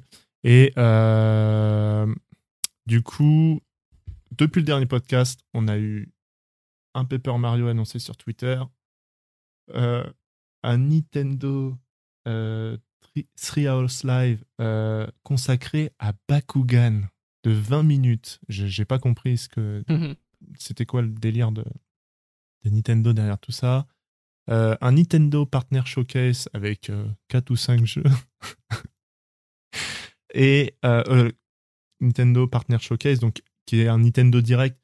Alors je dis 4-5 jeux, mais c'était celui dédié aux États-Unis et à l'Europe. Au Japon, ils ont eu un truc de beaucoup plus digeste avec beaucoup plus de jeux. On comprend pas trop ce qui se passe. Et puis récemment, euh, récemment, encore une fois, euh, sur Twitter, euh, ça balance Pikmin 3. Allez hop, le 30 octobre. Voilà, voilà, concrètement, euh, en fait, mon avis là-dessus, c'est que Nintendo, bon, bah, comme tu le rappelles, ils avaient, prévenu qu'il y a des problèmes de communication et que c'était un des premiers, euh, comment dire, secteurs touchés au sein de Nintendo. Et clairement, ça se voit, c'est de la communication morcelée. Euh, on communique on se demande parfois euh, pourquoi on communique. Je fais référence au Nintendo Partner Showcase. Bien qu'il y ait eu Shin Megami Tensei de présenter un, un portage pardon, amélioré, machin, truc. Et puis euh, le rappel de hey, euh, Shin Megami Tensei 5 est toujours en développement. Voilà, allez, salut. Voilà, donc euh, concrètement, la communication Nintendo, là, elle est, elle part un peu dans tous les sens. Et je, dois dire qu'en fait c'est mauvais. Et le grand public, les personnes qui sont en dehors de tout ça, ils, vont ils voient pas tout ça. Euh, mais les gens comme nous qui sont plutôt passionnés, ils commencent à avoir le temps long, euh, notamment quand euh, si t'aimes pas Pokémon, si t'aimes pas Animal Crossing, et moi j'aime bien ces séries, euh, ça commence peut-être à faire un peu long là de voir une année full portage, etc. Et puis des annonces inquiétantes, je dirais, de voir Pikmin 3 Deluxe, un portage pour le 30 octobre. On ne sait pas pourquoi cette date-là, pourquoi c'est pas en plein de mois d'août. On se demande si, euh, bah, en fait, euh, Nintendo, euh, comme tu le rappelais, Titan, tout à l'heure, ils en ont prévu pour Noël, des Ring Fit, ils ont aussi prévu des Animal Crossing. Est-ce qu'ils ont prévu des nouveaux jeux? Là, c'est plutôt euh, la grande question. Quoi. Je parle de nouveaux jeux, hein, pas des, des portages de Wii U ou autre chose, ou des euh, compilations en rumeur de Mario, etc. Vraiment des nouveaux jeux. Malheureusement, je pense que non, on va on va manger des portages et encore et encore, et puis on va s'asseoir et Nintendo va s'asseoir sur euh, sur les le succès indécent d'Animal Crossing et toutes les locomotives qui boostent la Switch à la star de Super Smash Bros, euh, Pokémon et dans une moindre mesure The Legend of Zelda, Super Mario Odyssey. Voilà pour moi euh, le, le tour de la communication qui est vraiment euh, pour moi qui est, qui est pas bon du tout en fait. Je, je sais pas si je serais aussi critique que toi, mais euh, je vais d'abord euh, laisser parler Citan avant de, de rentrer dans le dur du débat, entre guillemets. Bah alors sur la communication, je vais rejoindre euh, le site. Euh, J'ai surtout le sentiment à l'heure actuelle que bah il n'y a pas de service communication qui travaille parce que j'ai l'impression que ça part un peu dans tous les sens.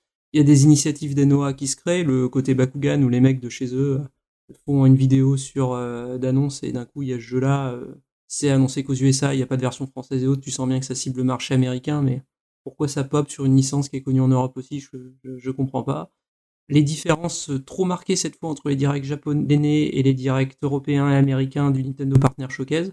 Pourquoi les japonais, ils ont des jeux comme Captain Tsubasa, enfin, Olive et Tom, je pense que c'est un peu connu chez nous. quoi. Je sais pas pourquoi ça atterrit pas dans le direct européen. C'est une licence de manga Mm. vachement connue. Le jeu est un peu attendu. Il fait son petit effet. Quoi. En fait, sur, euh, tu vois qu'à chaque trailer, il y, a- il y a des gens qui réagissent quand même. Enfin, ça a l'air de faire son effet.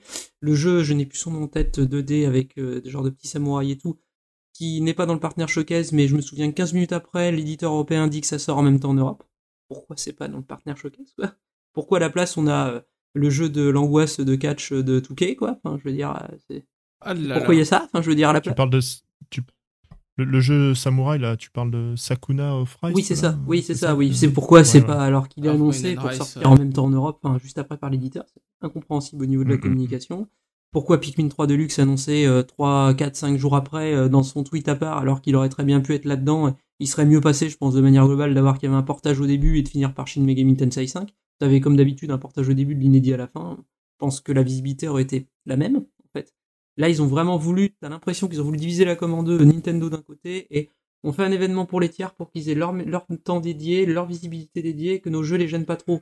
Ouais, sauf qu'en fait, tout le monde s'en fout. Euh, les trois quarts des jeux qu'on t'a présentés dans le direct tiers, les gens ils voulaient voir de la nouveauté, ils voulaient pas voir les mêmes choses qu'on a vues depuis six mois, quoi. Enfin, euh, ou pour plus pour certains. Donc, euh, Mm, non. mm, ça, mm. c'est à mon avis, c'est mauvais Ouais. choix de communication et mauvais ciblage. C'est une des vidéos de Nintendo, je crois, qui était la moins appréciée en plus. Par contre, après, sur, euh, je suis pas, moins d'accord sur l'analyse où Nintendo s'assoit sur son succès. Je pense pas. Je pense qu'en fait, effectivement, euh, j'ai regardé sur plusieurs studios japonais, c'est un bordel incroyable le Covid. Enfin, ils sont pas du tout organisés. Euh, Square Enix c'est à la peine. Enfin, Capcom ça va parce qu'ils sont moins nombreux dans les studios, donc ils sont rangés.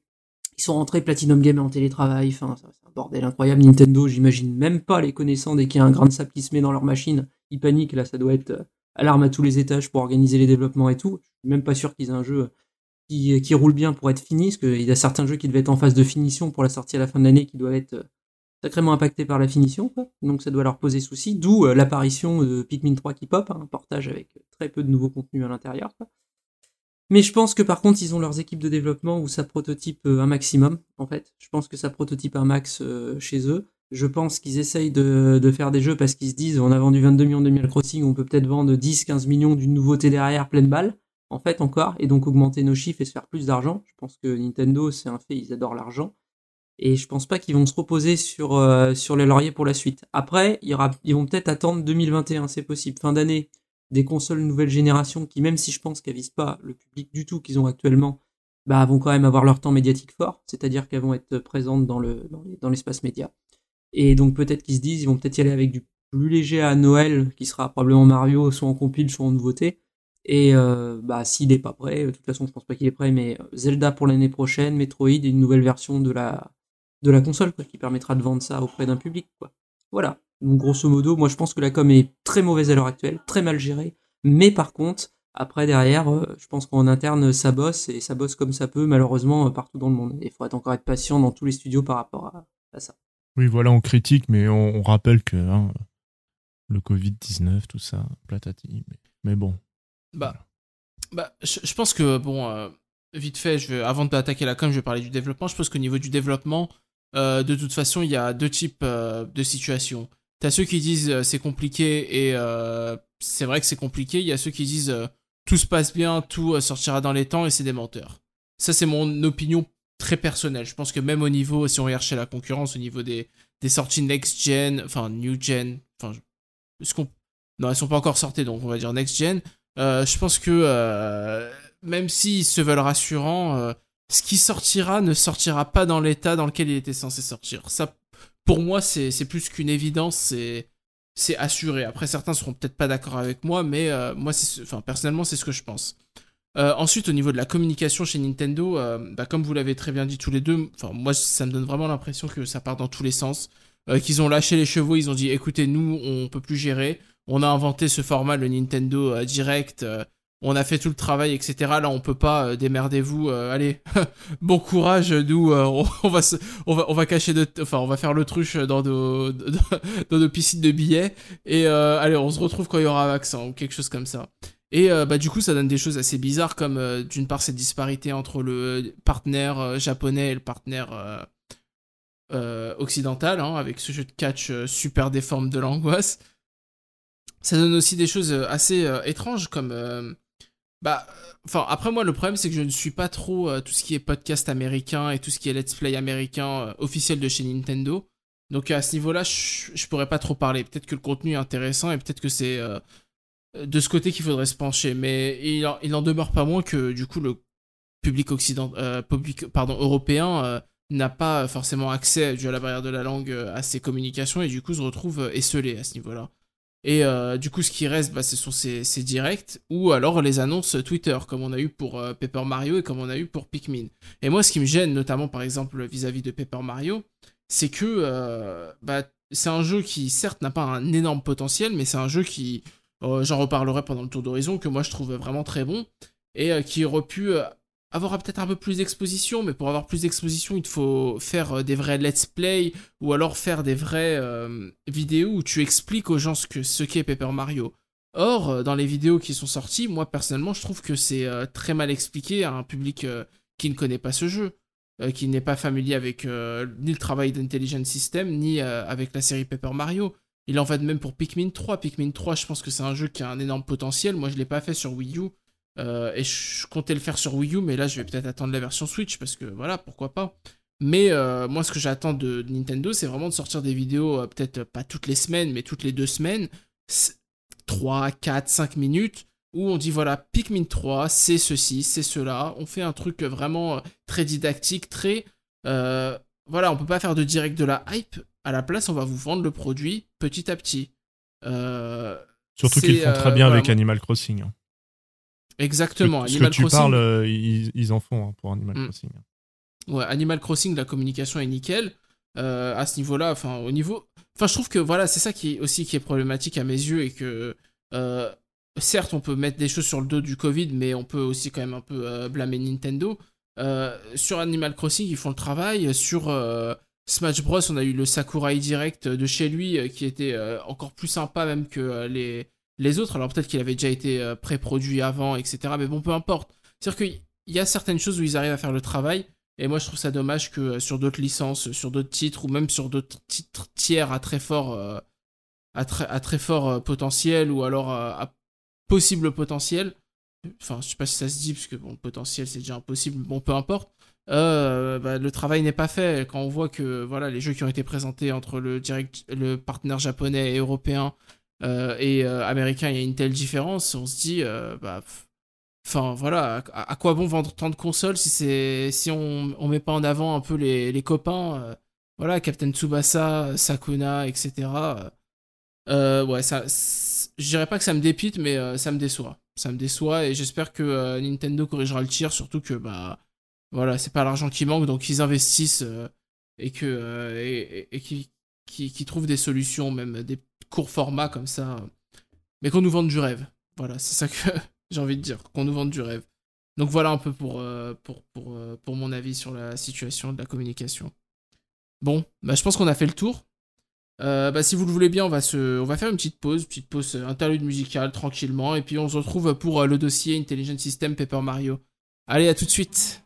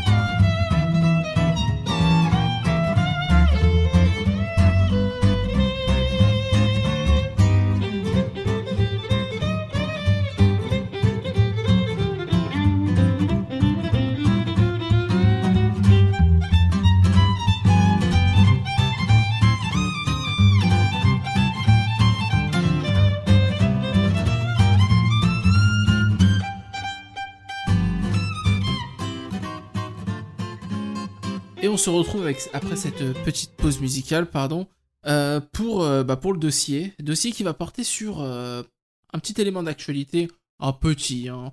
Bah, en fait, c'est Paper Mario. Et on va parler un peu de Intelligent Systems et de la série Paper Mario principalement. Pourquoi on a choisi ce sujet? Bah, Tout simple pour deux raisons en fait. D'une part, il y a la sortie de Paper Mario, on s'est dit que c'était une bonne occasion de revenir dessus, notamment du fait qu'il y a beaucoup de débats sur est-ce que Paper Mario devrait être considéré comme un RPG ou pas euh, et euh, quel est le meilleur Paper Mario, etc., etc. On a vraiment eu l'impression que tout le monde a une relation un peu différente avec euh, cette série et c'est une série qui a beaucoup évolué depuis qu'elle existe, depuis sa création. Mais c'est aussi une bonne occasion d'introduire bah, l'anniversaire de, de, comment de, de, de Mario puisqu'on en a parlé. hein, Il y a eu des rumeurs comme quoi il y aurait des compilations Mario All Stars 2, etc. Parce que on fête euh, l'anniversaire euh, de Mario cette année. Enfin comme chaque année d'ailleurs, l'année d'anniversaire. Mais bon, on se comprend. Et euh, bah, en fait Paper Mario c'est un, un sujet hein, qu'on a pensé intéressant parce que c'est un des rares jeux et un des, seuls jeux même qui, qui développe autant le l'univers, hein, le lore comme on l'appelle sur les forums de Mario. Alors, on va peut-être commencer euh, par un petit rappel sur Intelligent Systems, hein, qui est un studio de développement affilié à Nintendo. Alors, Intelligent Systems, ça a été créé, euh, ça a été fondé en 1986, et euh, il est constitué de, en fait, d'anciens du, studio de Gunpei Yokoi. En fait, c'est des anciens de Metroid et Kid Icarus qui se sont dit bon bah pourquoi pas faire notre propre studio? Et bah par quoi ils ont commencé euh, leur plus gros succès, leur premier gros succès, c'était Fire Emblem en fait.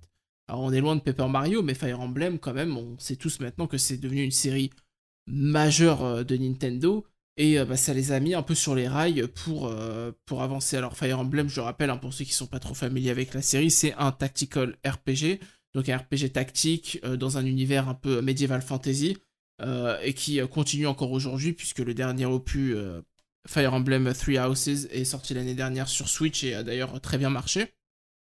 Mais euh, ce qui caractérise aussi euh, un peu euh, Intelligent Systems, à mes yeux, ce sont deux choses et vous me coupez si, vous n'êtes pas d'accord. C'est d'une part des systèmes de jeu, ça on le voit tout de suite dans Fire Emblem. Au niveau des systèmes de jeu, c'est toujours des choses qui sont assez carrées, assez parfois même un peu hardcore, mais très bah, dans le système intelligent, j'ai envie de dire, hein, je triche un peu. Et une, une, patte artistique, une créativité qui est énorme. Ils ont travaillé sur aussi euh, la série WarioWare. Euh, WarioWare, au niveau de la créativité et de l'art, euh, je pense que ça se place vraiment très haut. Ils ont travaillé aussi sur des jeux tels que bah, Mario Paint, Dr Mario, des choses un peu à la Tetris par exemple. Ils ont travaillé aussi sur, sur quoi d'autre Ils ont travaillé sur les Metroid. Euh, J'allais oublier Metroid d'un point Ah de vue bon artistique. euh, Ah oui, oui. Ouais, Ah, ils ont travaillé aussi sur les, sur les Metroid, euh, 2D principalement. Et et on- artistiquement, les Metroid, c'est aussi du, très, du très haut niveau. Et d'ailleurs, il y a cette anecdote, alors là, c'est plutôt du côté de Nintendo à l'époque du développement de Super Metroid. Euh, Gunpei Yokoi qui disait à. euh, c'est quoi déjà son nom? Sakamoto Euh, Le. Euh, Enfin, peu importe, celui qui était à la charge du projet Super Metroid. Oui, Sakamoto, oui, le, Ouais. le- le créateur de Metroid. Et euh, les mecs bossaient comme des dingues sur Super Metroid et euh, ils, s'arrêtaient pas, ils restaient euh, à dormir euh, au studio, euh, ils finissaient à 3h du mat à travailler sur des pixels de pixels et Gunpei Yokoi lui disait mais euh, qu'est-ce que vous êtes en train de faire là? Vous travaillez sur une œuvre d'art ou vous travaillez sur un jeu vidéo? Et euh, bah, je pense que venant de quelqu'un comme euh, Yokoi, euh, ça, ça témoigne vraiment de, euh, bah, vraiment de, de ce côté vraiment artistique, mais aussi, euh, bah, de toute façon, leur, euh, comment dire, les jeux sur lesquels ils ont travaillé montrent qu'ils ont, euh, ils ont vraiment fait des jeux à système et toujours portés sur l'art. Et du coup, dans, dans cette optique, ils ont développé Paper Mario. Alors, Paper Mario, qu'est-ce que c'est? Paper Mario, c'est un jeu qui, à la base, n'était pas censé être Paper Mario. Pourquoi? Eh bien, tout simplement parce que c'est. Ah, voilà. Je, fais- je, fais- je fais mon Pierre Belbar. La suite Paper. Mario n'était pas censé être Paper Mario. bon, j'arrête mes imitations pourries. Oui, parce que, en fait, Paper Mario fait suite à un succès. D'ailleurs, un, un des premiers gros succès en Occident de Square Enix avant euh, le méga carton ultra universel de Final Fantasy VII, Super Mario RPG. Super Mario RPG, c'est la volonté de Square de, sort- de travailler en fait sur un RPG qui va cartonner en Occident, de réussir à percer en Occident au niveau des RPG, parce que euh, que ce soit euh, la série des Final Fantasy qui restait vraiment niche euh, en Occident et euh, que ce soit euh, pardon le Mystic Quest qui était censé être une version light RPG euh, mais qui n'a pas très bien marché en Occident euh, ils, ils avaient un peu du mal. Ils avaient un peu du mal et euh, qui d'autre à l'époque que Mario pour vendre du jeu? À l'époque euh, rappelez, rappelez-vous Mario euh, c'est la Super Nintendo, euh, il est au top de sa popularité et les enfants reconnaissent plus facilement Mario que Mickey. Donc, RPG avec Mario, idée saugrenue, mais pourquoi pas et Nintendo est assez chaud puisque Miyamoto voulait depuis longtemps décliner Mario sous d'autres formes, dont le RPG. Et du coup, ils commencent à travailler ensemble avec Square pour faire un, un jeu qui sera plus tard Super Mario RPG, qui va sortir en toute fin de vie de Super Nintendo, euh, qui est d'ailleurs un excellent jeu, hein, je vous invite à le faire si vous l'avez pas fait, euh, qui est magnifique d'ailleurs, on se retrouve presque sur un jeu 32 bits, notamment grâce à la puce euh, SA1 je crois, son nom qui a été intégré à la cartouche, qui permet de, de décupler la puissance en fait de la Super Nintendo, d'afficher plein d'assets et tout ça en, en précalculé, un peu à la Donkey Kong Country. Et euh, C'est la vraie bon, puce voilà. secrète de l'époque. C'est la vraie puce secrète de l'époque. Je crois que ça, ça quadruple la, puissance en fait de la Super Nintendo. C'est-à-dire qu'avec la cartouche insérée, t'as 4 fois la puissance du CPU euh, de la Super Nintendo. Donc euh, voilà, ça se place là. Mais bon, peu importe, c'est pas le sujet. Euh, mais le fait est que voilà, Super Mario RPG ça a été un gros succès et du coup bah tout le monde était chaud pour faire un 2. Sauf que on connaît l'histoire, Square Enix et Nintendo se brouillent du fait que la 64 n'aura pas de lecteur CD, que Square Enix, euh, fort euh, de ses succès et de sa créativité, euh, parce qu'au Japon, faut dire que Square Enix cartonne, mais à mort. euh, Enfin, à l'époque, c'est Square. hein, je dis Square Enix, pardon, mais c'est à l'époque, c'est Square seulement. Euh, cartonne à mort et du coup, travaille sur Final Fantasy VII. Et pour Final Fantasy VII, ils veulent le top du top euh, de la technologie, c'est-à-dire le CD. Et euh, Nintendo, euh, dont Yamauchi euh, s'oppose à, ça. Et du coup, bah, on connaît l'histoire, ils vont se séparer. Nintendo va rester sur ses cartouches pas de Final Fantasy sur Nintendo 64 et euh, bah, un demi-échec de la Nintendo 64 tandis que Final Fantasy 7 et la PlayStation cartonnent. Néanmoins, Nintendo n'abandonne pas euh, l'idée d'avoir un Mario RPG et pour ça, bah, ils se tournent vers Intelligent System. Et Intelligent System, bah, qu'est-ce qu'ils vont faire? Plutôt que Super Mario RPG 2, qui était d'ailleurs, il me semble, le nom du projet à la base, ils vont faire Paper Mario. Et dans Paper Mario, sur Nintendo 64. Donc il me semble qu'il est sorti en, en 2001. En 2000. En 2000, pardon. Merci. euh, En Sid. 2000. Ah. Bah d'ailleurs, ça fait les euh, 2001 en Ah bah Occident, 2000 au Japon. Donc en fait, ça fait les 20 ans de la série cette année. Ça fait les 20 ans de la série, bah voilà. Comme quoi, il n'y a pas de, il y a pas de hasard. Et Ouais. euh, donc ça sort en 2000, donc on est quand même vers la fin de la Nintendo 64. Et ben on retrouve euh, bah, la patte d'Intelligent System, c'est-à-dire que artistiquement, c'est un jeu qui est super. Ils, ont cette idée de transposer Mario dans un univers euh, 3D, mais sous forme 2D. C'est-à-dire que Mario est une feuille de papier, comme tous les autres protagonistes, mais qui évolue dans un univers en 3D. Alors, pour ceux qui ont joué au jeu, ils savent bien que euh, euh, l'interaction avec l'univers en 3D est plutôt limitée au final. hein. On se déplace souvent à gauche ou à droite, même si euh, on peut un peu jouer sur la profondeur. Mais néanmoins, euh, on est quand même dans un univers 3D qui est, qui est sublime, hein, qui est très joli, qui est dans la patte euh, un peu graphique euh, de ce qu'on peut voir dans Yoshi's Island, Yoshi's Story, euh, et maintenant même dans la série Yoshi jusqu'à maintenant, c'est-à-dire dans ce design un peu, un peu crayonné, très coloré, et très pas organique, mais très palpable en fait, parce que c'est des Mm, mm, matériaux, mm, du papier, du carton, etc. Ça rend le truc très sympa. Et surtout, ça vieillit très bien.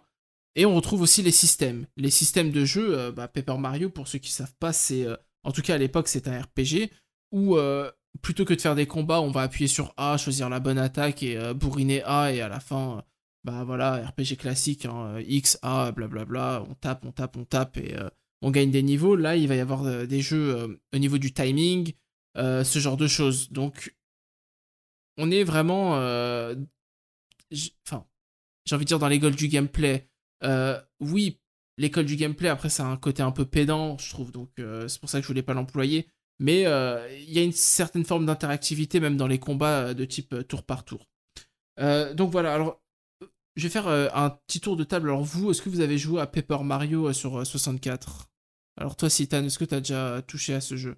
J'y ai touché. Euh, j'y l'ai pas, je l'ai jamais eu à l'époque. Moi, Papa en 64, j'avais plus ma console à ce moment-là. On était en 2000 et, et j'avais revendu ma 64. Et euh, Paper Ouais. Mario, euh, par contre, oui, je l'ai, euh, j'y ai touché. euh, en- surtout sur la version Wii U chez un ami qui l'avait acheté. Tu sais, les, les jeux 64 qui avaient ressorti là, à un moment, il y avait Paper Mario dedans.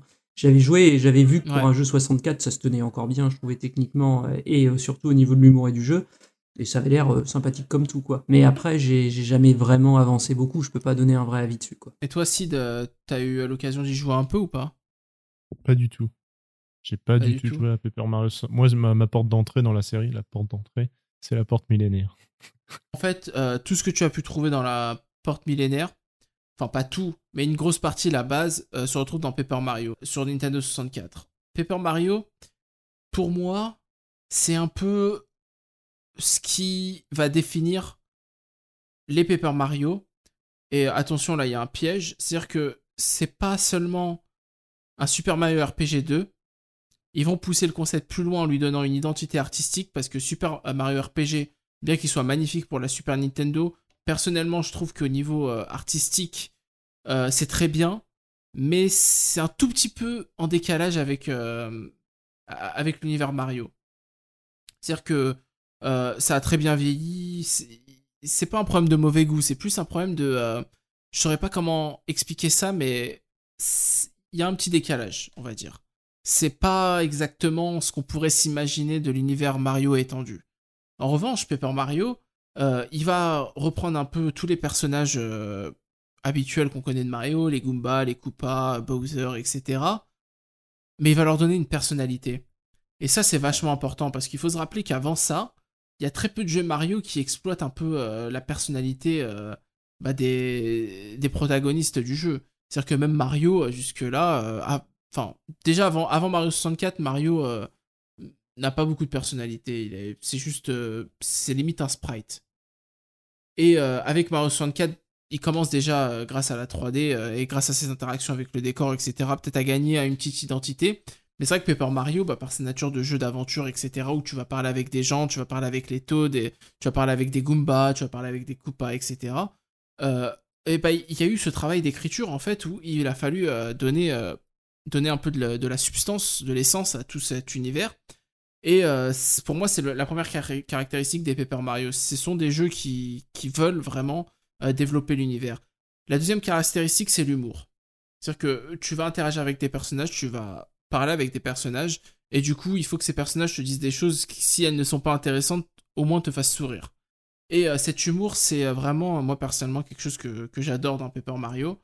Euh, et enfin, c'est la variété du gameplay. C'est-à-dire que Paper Mario ne veut pas se contenter d'être euh, un, juste un, bête, entre guillemets, RPG, mais euh, on va te mettre plein de mini-jeux, on va te mettre plein de situations, etc. Et ça, c'est des choses qu'on trouve déjà dans Super Mario RPG. Mais ça a été conservé dans Paper Mario. Et c'est des choses qu'on va retrouver tout au long de la série, en fait. Et qu'on va aussi retrouver dans l'opus suivant, qui est Paper Mario et la porte millénaire, qui est sorti en 2004 sur GameCube. Et qui se veut, euh, bah, en fait, le... quelque part Paper Mario 2, Super Mario RPG 3, on pourrait limite dire. Mais euh, on est vraiment dans la suite directe de Paper Mario euh, Nintendo 64 avec quelques ajouts, notamment un ajout majeur qu'on retrouvera jusqu'à dans Origami King, c'est-à-dire le public pendant les combats, et, d'autres choses comme les transformations de Mario déjà à l'époque. voilà, on, on- Mario peut se plier pour euh, se transformer en avion, en bateau, ce genre de choses. Euh, ça rappelle un peu euh, le dernier opus Origa- Origami King, même si bon là c'est différent parce que Mario ne veut pas se faire plier, mais c'est une autre histoire. Mais vraiment, Paper Mario, la porte millénaire sur GameCube, qui est, je rappelle, sorti en 2004, donc 4 ans après l'épisode 64, c'est vraiment une évolution, euh, tout en gardant un peu la structure avec euh, ses compagnons, ses personnages qui vous accompagnent et qui ont des capacités spéciales qui vont vous permettre de réaliser certaines actions avec euh, l'environnement. Ça, on le garde et en fait, on, on ajoute des choses au-dessus de ça, notamment au niveau du système de combat. Alors, vu que toi, Sid, tu y as joué, est-ce que tu peux nous en parler un peu de cet opus GameCube? Alors, ça va être basé sur mes souvenirs. Euh, Paper Mario, Ouais. la porte millénaire, c'est surtout, euh, vu que c'est ma première porte d'entrée, euh, bah en fait déjà ça rejoint euh, très bien ton excellente introduction sur la, si- la série. C'est-à-dire que le premier truc, le premier truc qui, c'est, un jeu hyper charmant en fait. C'est, Mhm. c'est la claque dans la gueule, c'est la claque graphique dans la gueule. Et euh, c'est, c'est du jamais vu en fait. C'est surtout ça. On- un univers papier comme ça qui se développe, etc. devant nous. Et euh, cette volonté de faire, faire à Mario des choses qu'on n'a jamais vues ailleurs. Euh, comme tu dis, la mécanique du papier, dans cet opus-là, pour ça que j'ai bien apprécié, c'est qu'elle est vraiment exploitée à fond jusqu'au au personnage même de Mario. Il peut, se transformer en, avion, il peut se rouler euh, un peu façon papier de cigarette pour rouler, etc. Il y a euh, des interactivités avec euh, le décor, ça reste, euh, je crois, assez limité, mais voilà. Et puis, il y a aussi, euh, quand on rentre dans les combats, avec euh, le, le public qui, qui vient te soutenir si tu réussis bien. Et il me semble que, de mémoire, euh, ça avait un impact aussi sur le gameplay. Plus le public se remplissait, etc., mieux c'était, je crois.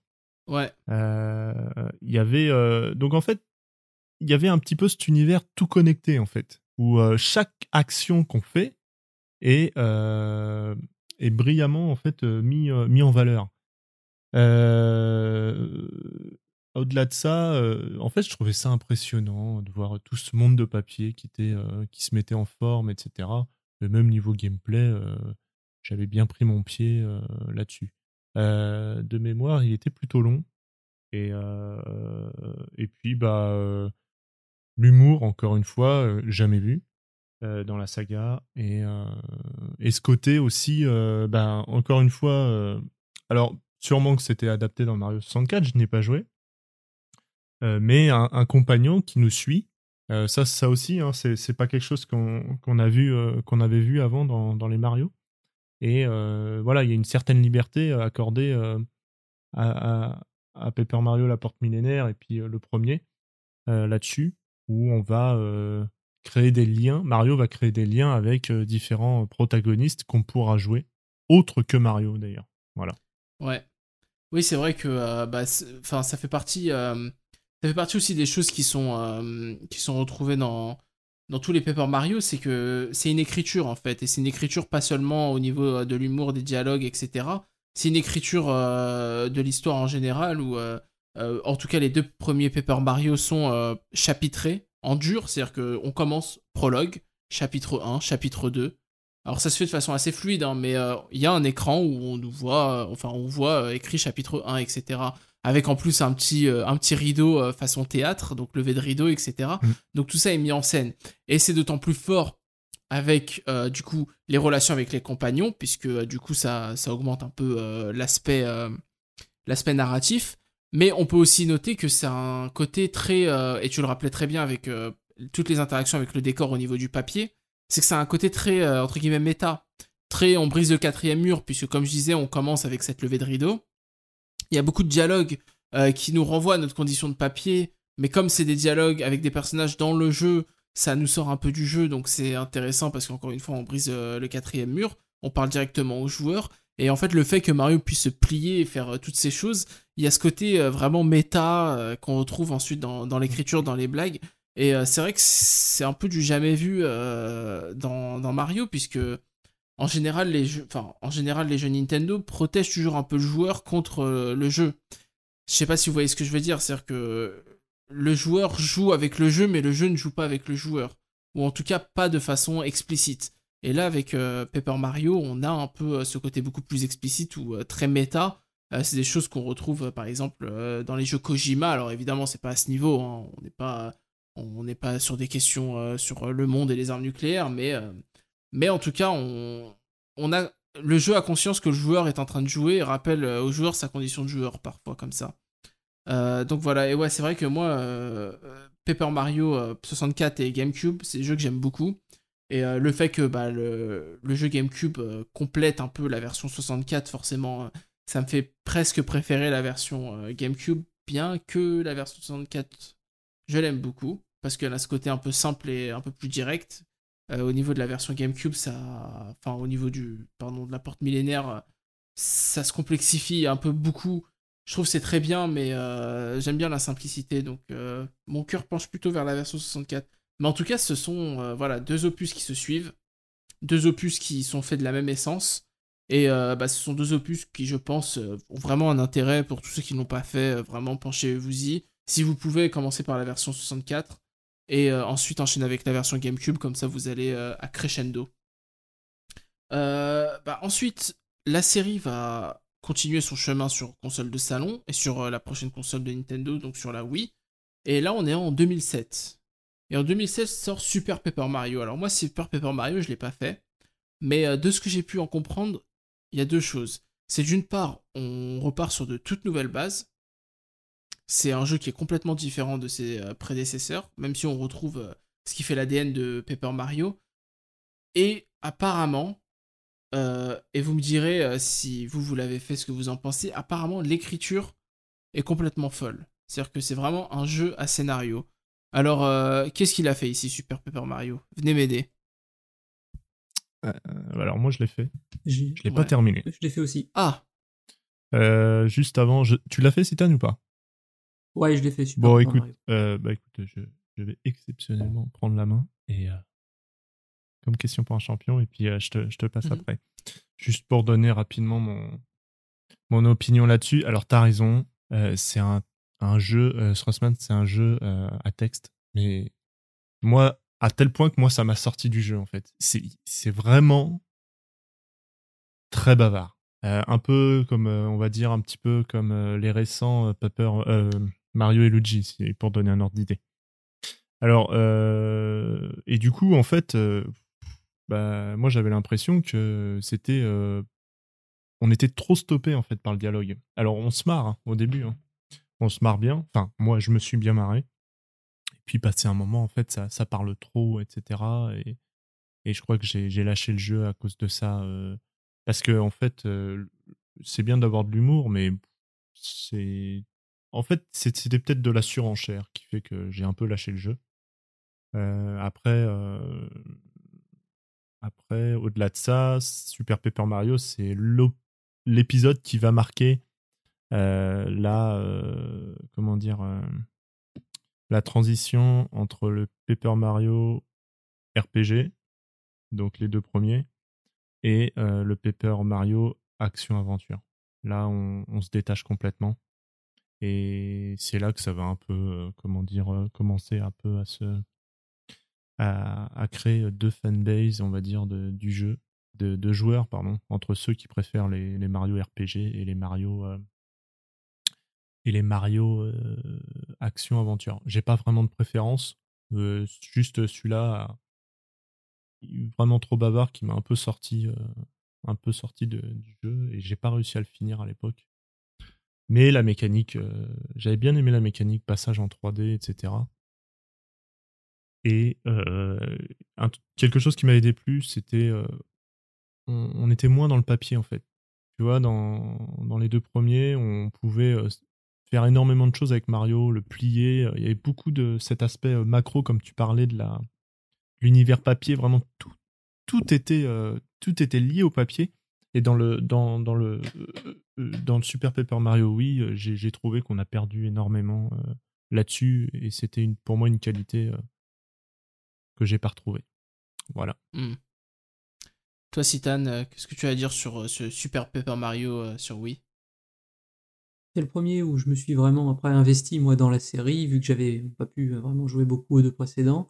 Euh, bah moi j'avais trouvé ça vraiment très bien. Le côté, euh, en plus il est vraiment différent des autres. Il est, comment dire, c'est plus un jeu, un simili jeu de plateforme aventure en fait, vraiment, parce que là il y a un aspect, il joue sur le fait en fait qu'on passe de la 2D à la 3D. C'est le la particularité de Super Paper Mario, on joue souvent sur un plan 2D et Mario a un pouvoir qui fait qu'il tourne le décor et le décor en 2D devient en fait un décor en genre de couloir 3D. Je sais pas si je m'exprime bien, mais vous regardez quelques vidéos ou quelques photos sur le net, vous comprendrez assez rapidement. Et c'est un jeu qui est plus porté en fait sur une progression comme ça et sur les idées de progression, avec, comme ça une, comment dire, une, idée de, progression dans un niveau un peu à l'ancienne que plus euh, vraiment un, espace d'aventure connecté comme pouvaient l'être enfin les anciens Paper Mario, quoi. Notamment le 64 et euh, la version GameCube. Après, comme d'ici, c'est un jeu qui est très bavard. Moi, ça m'a un peu moins dérangé que lui. C'est vraiment très très drôle, vraiment très bien écrit, extrêmement bien écrit. Il y a des passages où, euh, où c'est vraiment hyper marrant. Il y a notamment un passage assez connu d'un des mondes où il y a un quiz. Et dans le quiz, euh, il faut répondre à une question. Est-ce que je vais sur des forums internet pour parler et donner mon avis sur des jeux que j'ai pas fait quoi? Tu commences à lire ça, tu comprends le Oui, côté méta, tu fais OK. Ouais, c'est un, D'accord. un, un mème qui est, qui est resté, euh, qui date de 2007 Qui reste- d'ailleurs. donc, euh, Ouais, qui date de 2000. 2007, mais qui a un même euh, qui marche tout le temps. quoi. Ouais. C'est- C'est formidable. et il y a plein de petits comme ça, de petites, de petites piques comme ça qui sont envoyées, de petites, euh, de moments drôles, décalés, qui je pense augmentent avec le temps. À partir de ce Paper Mario là, l'écriture prend cette direction-là en fait de la série. En fait, plus sur qui va s'adresser plus dans l'écriture aux joueurs un peu plus adultes en fait. Parce qu'il y a des choses en fait que les, il y a des gamins si ça s'adresse à des petits qui essayent Paper Mario, je pense qu'ils ils comprennent pas ce qui se passe quoi. Enfin du coup ils voient pas le côté second degré ou méta. Et après, Intelligent System maintient cette qualité en fait pour la série et donc euh, il la développe de manière un, peu moins appuyée que ça, mais il l'intègre mieux à la narration globale du jeu. Et c'est- là que la- pour moi l'écriture des, des Paper Mario augmente en fait avec le temps. Et c'est à partir de cet opus-là que ça va bien. C'est également beaucoup plus court. hein. Ça se fait en, en 15 heures. Super Paper Mario, c'était moins le cas de Paper Mario La Porte Millénaire par exemple ou autre. C'est un jeu qui est, qui est plus à l'essentiel. On peut voir ça comme un spin-off en fait. Donc euh, c'est- c'était c'était vraiment, euh, c'était vraiment un jeu différent du reste de la série. Ouais, et puis c'est c'est vrai, il me semble qu'il n'y a même pas de combat au tour par tour. c'est- Enfin, il n'y a même pas de combat tout court. Ah, non, c'est- non. c'est juste tu Non, c'est du temps réel, je crois. Ouais. Oui, tu sautes. C'est du temps réel, c'est c'est- c'est des petits pa- passages de plateforme, mini-plateforme en temps réel, du réflexe. Ouais. Oui, Ouais. quasiment. Ouais, c'est ça. Et puis il me semble que même au niveau du scénario, euh, comment dire, sans spoiler, c'est assez. euh, Il y a des passages assez sombres et euh, qui limite. Enfin, c'est pas qu'ils mettent mal à l'aise, mais euh, ça va très très loin en fait. Ça va vraiment très loin dans euh, le côté méta, dans le côté on va parler un peu plus, un peu plus, peut-être plus mature. C'est-à-dire que le jeune va réussir à comprendre et à faire le jeu, mais euh, euh, il y aura un autre niveau de lecture pour un public un peu plus mature peut-être. Enfin, en tout cas, c'est de ce que j'ai vu en préparant ce podcast, parce que voilà, il faut le savoir, chers auditeurs, que pour préparer ces podcasts, des fois, on est obligé de sacrifier un peu son, innocence par rapport à des jeux et se spoiler un peu, histoire euh, de pouvoir en parler. Et du coup, bah moi, je me suis un peu spoilé quand même Super Paper Mario pour, euh, pour en Il parler. y a. euh, Ouais, ouais, t'as raison. Enfin, il y a un petit côté un petit peu. euh, Enfin, de ce que je me souviens, il y a un petit côté un peu dark, on va dire. Mm. et, avec. Mais bon, sans aller spoiler, mais. Ouais, ouais, il y a un petit côté comme Ouais. ça. J'ai. Est-ce qu'il y a. un- Enfin, ça remonte à loin, hein, 2007, euh, donc ça fait 13 ans, j'ai plus trop. Oh, on est mais, plutôt euh, jeune, Ouais, ouais, hein. il y avait un. Ah non, non, non, on en prend un peu dans la tronche, mais. Très ouais, bon il y clin avait d'œil à Doctor Who dans le jeu, c'est quand même hallucinant quand même.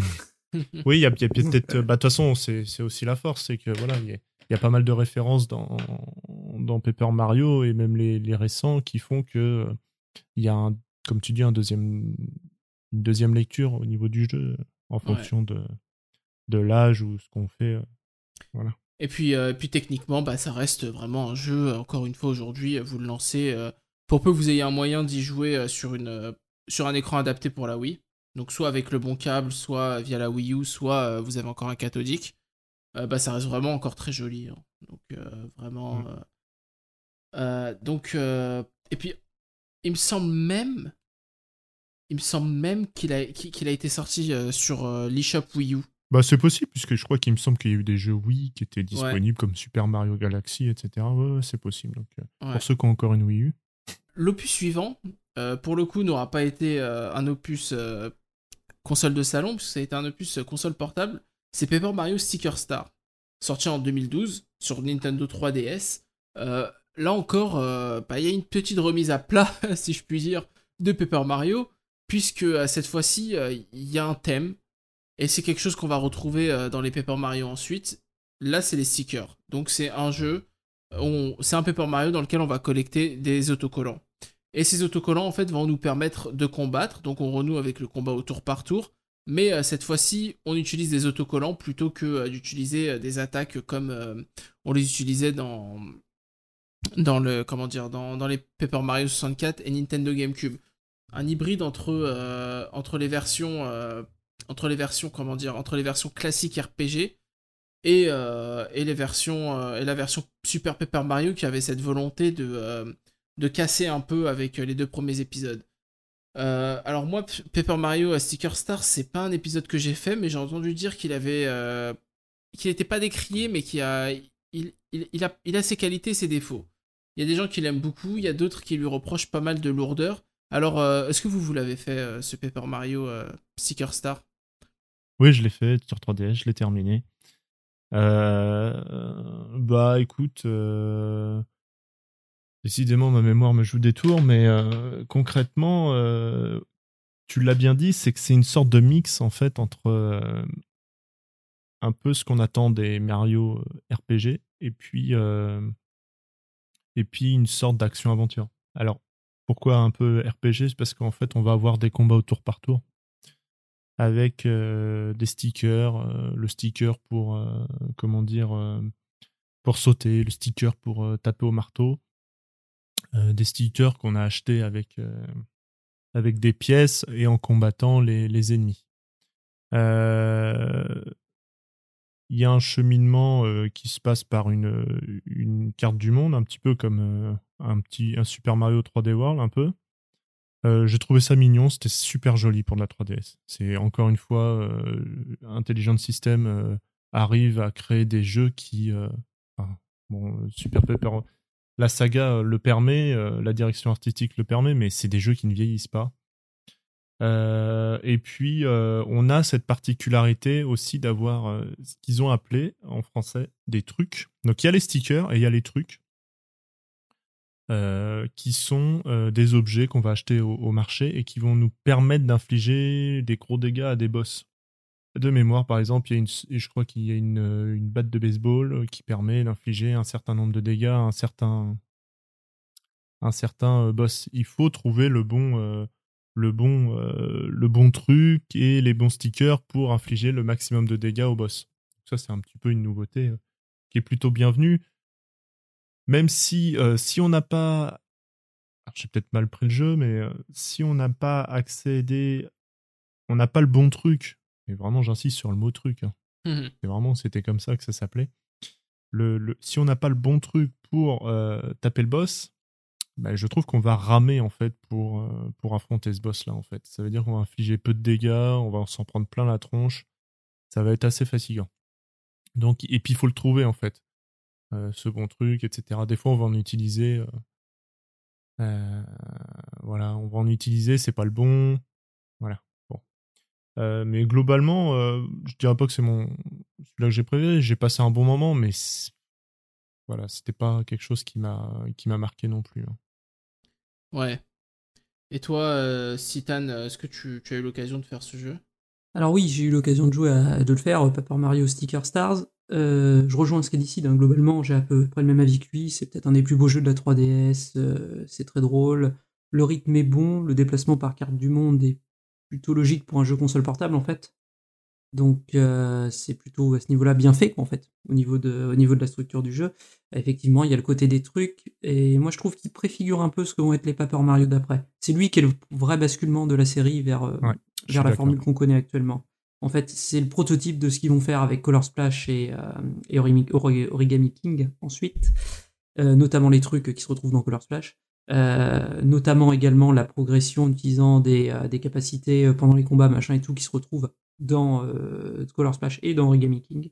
Donc tout ça, en fait, c'est ce que va faire Intelligent System après, convertir Paper Mario en jeu d'aventure avec des combats simili RPG Ouais. Ils vont, ils vont faire le mix en fait entre les deux de ce qu'ils avaient avant parce que comme beaucoup de studios ils aiment pas refaire ce qu'ils faisaient à l'infini avant surtout les japonais ils y voient très peu d'intérêt en fait quoi, Ouais. la plupart du temps C'est vrai.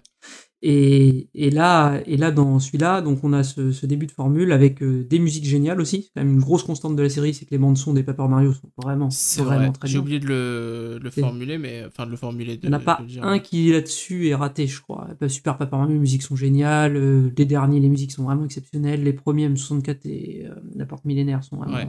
aussi très bons. Ils ont vraiment un super compositeur dessus, quoi. Et c'est également là, avec euh, cet opus-là sur 3DS, euh, je trouve qu'on s'aperçoit également euh, qu'au niveau de- d'Intelligent System va vraiment travailler beaucoup plus ses combats de boss, en fait, Mhm. et va les rendre uniques Ouais. ce qui était moins le cas dans les premiers parce qu'en fait c'était un RPG donc c'était un combat de boss par excellence mais là il va y avoir des patterns des choses précises à faire on va s'approcher vraiment d'un combat de boss comme on l'entend plus dans un jeu Nintendo en fait et euh, c'est à ce niveau là que euh, je pense que celui-là met la série sur les rails et c'est vraiment celui-ci qui transforme je pense qui transforme la série quoi pour moi c'est c'est vraiment là-dessus qu'ils vont aller c'est depuis la formule est améliorée déclinée euh, on va dire euh, triquée peut-être c'est-à-dire modifiée euh, elle se taira au fur et à mesure que ça avance Ouais. D'ailleurs, mais euh, c'est vraiment un très très bon jeu Parce que tu dis, Citan, euh, j'ai pas autant j'ai pas trop. euh, c'est vrai qu'il y a une, une volonté de faire quelque chose avec les boss. Euh, autant comme je le rappelais, les trucs, bah si ça marche pas, bah en fait on ramouille.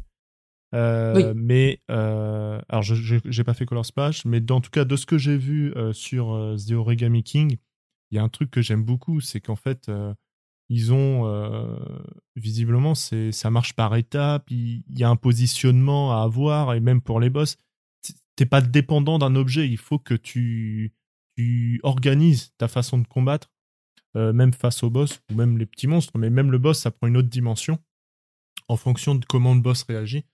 Et c'est pas juste euh, trouver le bon truc ou le bon sticker et puis euh, hop c'est ça qui va faire le plus de dégâts. Euh, là Oui, on est Origami, vraiment face euh, Voilà.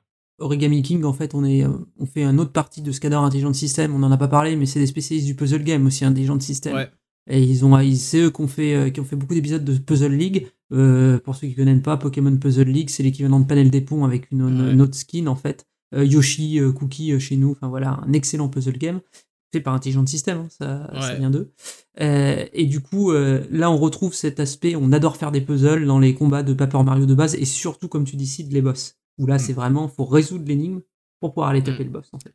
C'est pas une question de vitesse, de skill et tout. C'est une question, c'est une question de réflexion. en fait. Ouais. Et ça, c'est l'autre. Ça, c'est vraiment la particularité, par contre, de d'Origami King. On y reviendra après, mais ça, c'est une de ses euh, spécificités. C'est là où évolue euh, Origami King par rapport à ses prédécesseurs. Ouais. C'est euh, bon. Le, le côté puzzle, justement, je voulais euh, l'évoquer euh, plus tard, mais bon, c'est pas grave. Tu m'as coupé l'herbe sous le pied, mais euh, je te pardonne. Mais c'est aussi. alors, vous, vous avez, pensé quoi de l'écriture de ce, de ce sticker star? Je retiens pas grand chose perso, mais C'est vrai? Enfin, en tout cas, en tout cas, alors non, franchement, l'é- l'écriture de, de... j'ai pas trop de souvenirs là-dessus. Euh, Moi, en tout cas, je crois que Super Paper Mario m'avait beaucoup plus marqué là-dessus. Ouais. Euh, mais peut-être parce que j'ai eu un, un affect un peu moins, euh, un peu moins foufou sur cet épisode. En revanche, je, je t'avoue que les, tout ce qui est le truc, quand tu balances le bon truc sur le boss, d'ailleurs, tu te rappelles, c'est que le truc, c'est un objet graphiquement euh, réaliste en fait. C'est vraiment Ouais. un ventilateur par exemple. C'est vraiment une batte de baseball. C'est ça qui, est- qui, qui- qui était un peu spécial. Ouais. Et du coup, en fait, euh, quand tu. Je parlais de quoi déjà là le... Euh, On parlait de l'écriture et puis t'as enchaîné sur les trucs qui étaient Oui, voilà. de la vie quotidienne. Et ben ça, en fait, c'est- c'est moi ce, ce côté humour, je l'ai retrouvé dans ces dans ces trucs euh, qui euh, ont une interaction euh, spéciale quand tu trouves le, le bon truc. c'est marrant de parler de ça, de- Hmm. le bon truc. Enfin, bon, c'est. Eh bien, ça donne un, une animation spéciale et c'est souvent drôle puisqu'en fait c'est bien lié au boss. Il y a une vraie trouvaille derrière. Euh, c'est plutôt original, c'est Hmm. sympa. Et moi, j'ai retrouvé cet humour là-dedans. Euh, le texte, euh, je m'en souviens plus du tout. Bah, plus trop en fait, ouais. J'ai plus trop de souvenirs. Autant euh, Super Paper Mario, euh, je vois à peu près l'antagoniste. Le, le Paper Mario, la porte millénaire, pareil. Autant Sticker Star, euh, ça, ça, me, ça me revient. J'ai vraiment des soucis de mémoire, mais peut-être qu'après c'était le mais- jeu qui m'a pas non plus euh, passionné euh, non, tant que ça. hein. Ouais. Non, parce qu'il me semble que Paper Mario Sticker Star est le premier, en fait, euh, des Paper Mario où euh, t'as Rokudo et t'as l'écriture. C'est pour ça que je Oui, me alors, de bah, demander. Non, non, mais euh, alors t'as tout à fait raison. Euh, D'ailleurs, euh, et cet, cet humour, euh, même si moi je l'ai je l'ai pas perçu, peut-être parce que les dialogues, je, je- je- je passais à côté un petit peu.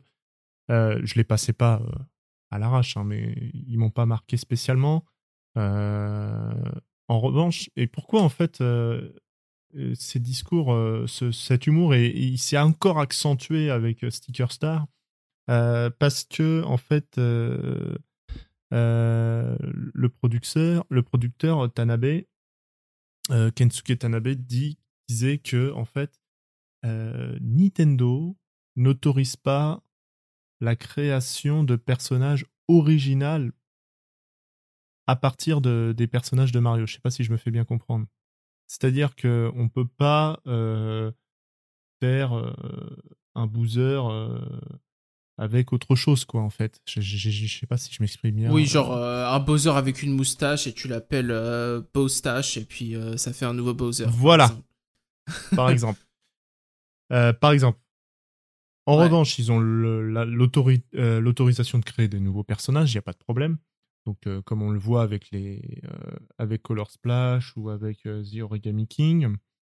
Et ce qui fait que, en fait, ils se contentent de l'univers de Mario et ce, cette limitation entre guillemets, cette limitation entre guillemets, les a fait bosser bien plus sur le, côté écriture. Et comme tu dis, donc qui est en charge de l'écriture, c'est Taro Kudo. Et euh, lui, il s'est absolument euh, révélé avec Sticker Star et euh, ils ont énormément accentué l'écriture, comme il disait, pour donner une personnalité et un personnage vraiment au-delà de- du fait que ils peuvent pas parce qu'ils peuvent pas de- donner un Ouais. âge particulier au Toad, ils peuvent pas donner un sexe au Toad, ils peuvent pas donner un, quelque chose de comment dire trop visible euh, au personnage. Donc il les travaille au niveau de l'écriture. Et alors si on a l'impression de voir euh, toujours Mario depuis Sticker Star euh, qui est euh, accompagné de euh, de cent- centaines de Toads, euh, tous ont été réfléchis euh, un par un pour savoir quelle ligne de dialogue ils avaient, etc. Ce qui leur donne une certaine Ouais. personnalité. Voilà. Oui, parce que je me permets euh, d'aborder ce, ce point pour deux raisons. Parce que, bon, d'une part, Taro Kudo, c'est un, person... enfin, c'est un... développeur, euh, mais pas que. Il est enfin, un game designer, euh, il fait aussi des musiques, etc., qui est assez légendaire. Il a travaillé sur les musiques de Super Castlevania 4, Axelet, euh, par exemple. Puisqu'à l'époque, il était chez Konami. Il a aussi travaillé sur Moon, le RPG d'ailleurs, qui va bientôt ressortir sur Switch en tant que composeur. Euh, il a écrit, il a fait le design du jeu, etc. Mais euh, de l'autre côté, donc il commence à travailler sur Sticker Star en tant que, en tant que, comment dire, euh, à faire des scripts. Mais de l'autre côté, il y a aussi Miyamoto sur Sticker Star qui dit que, bah les, il veut pas que les Paper Mario aient des scénarios trop compliqués. Donc, hop, a priori, il veut pas un Super Paper Mario 2, quoi. Il veut vraiment simplifier, couper, trancher dans le gras et avoir quelque chose de plus direct et plus simple. Et du coup, c'est peut-être ce qui va, ce qui va donner naissance, comme tu dis, à ces euh, dialogues qui sont un peu plus, euh, un acidulés, je trouve, euh, par rapport au précédent Paper Mario. Et ça va se confirmer avec le Paper Mario suivant, qui est Paper Mario Color Splash. Donc Paper Mario Color Splash, qui je le rappelle, est sorti sur Wii U. Donc voilà, hein, ceux qui n'ont pas eu la Wii U, bah ruez-vous sur ce Paper Mario. Alors moi je l'ai pas fait, mais j'en ai eu de plutôt bons échos. Euh, alors cette fois-ci on est dans le thème de la peinture, donc on reste toujours dans des choses plus ou moins euh, plus ou moins euh, liées à la comment dire au, au papier et à l'univers voilà des arts des arts graphiques sur papier ou matériaux assimilés. Et bah moi voilà j'avoue je l'ai pas fait, donc je vais pas non plus m'étendre trop.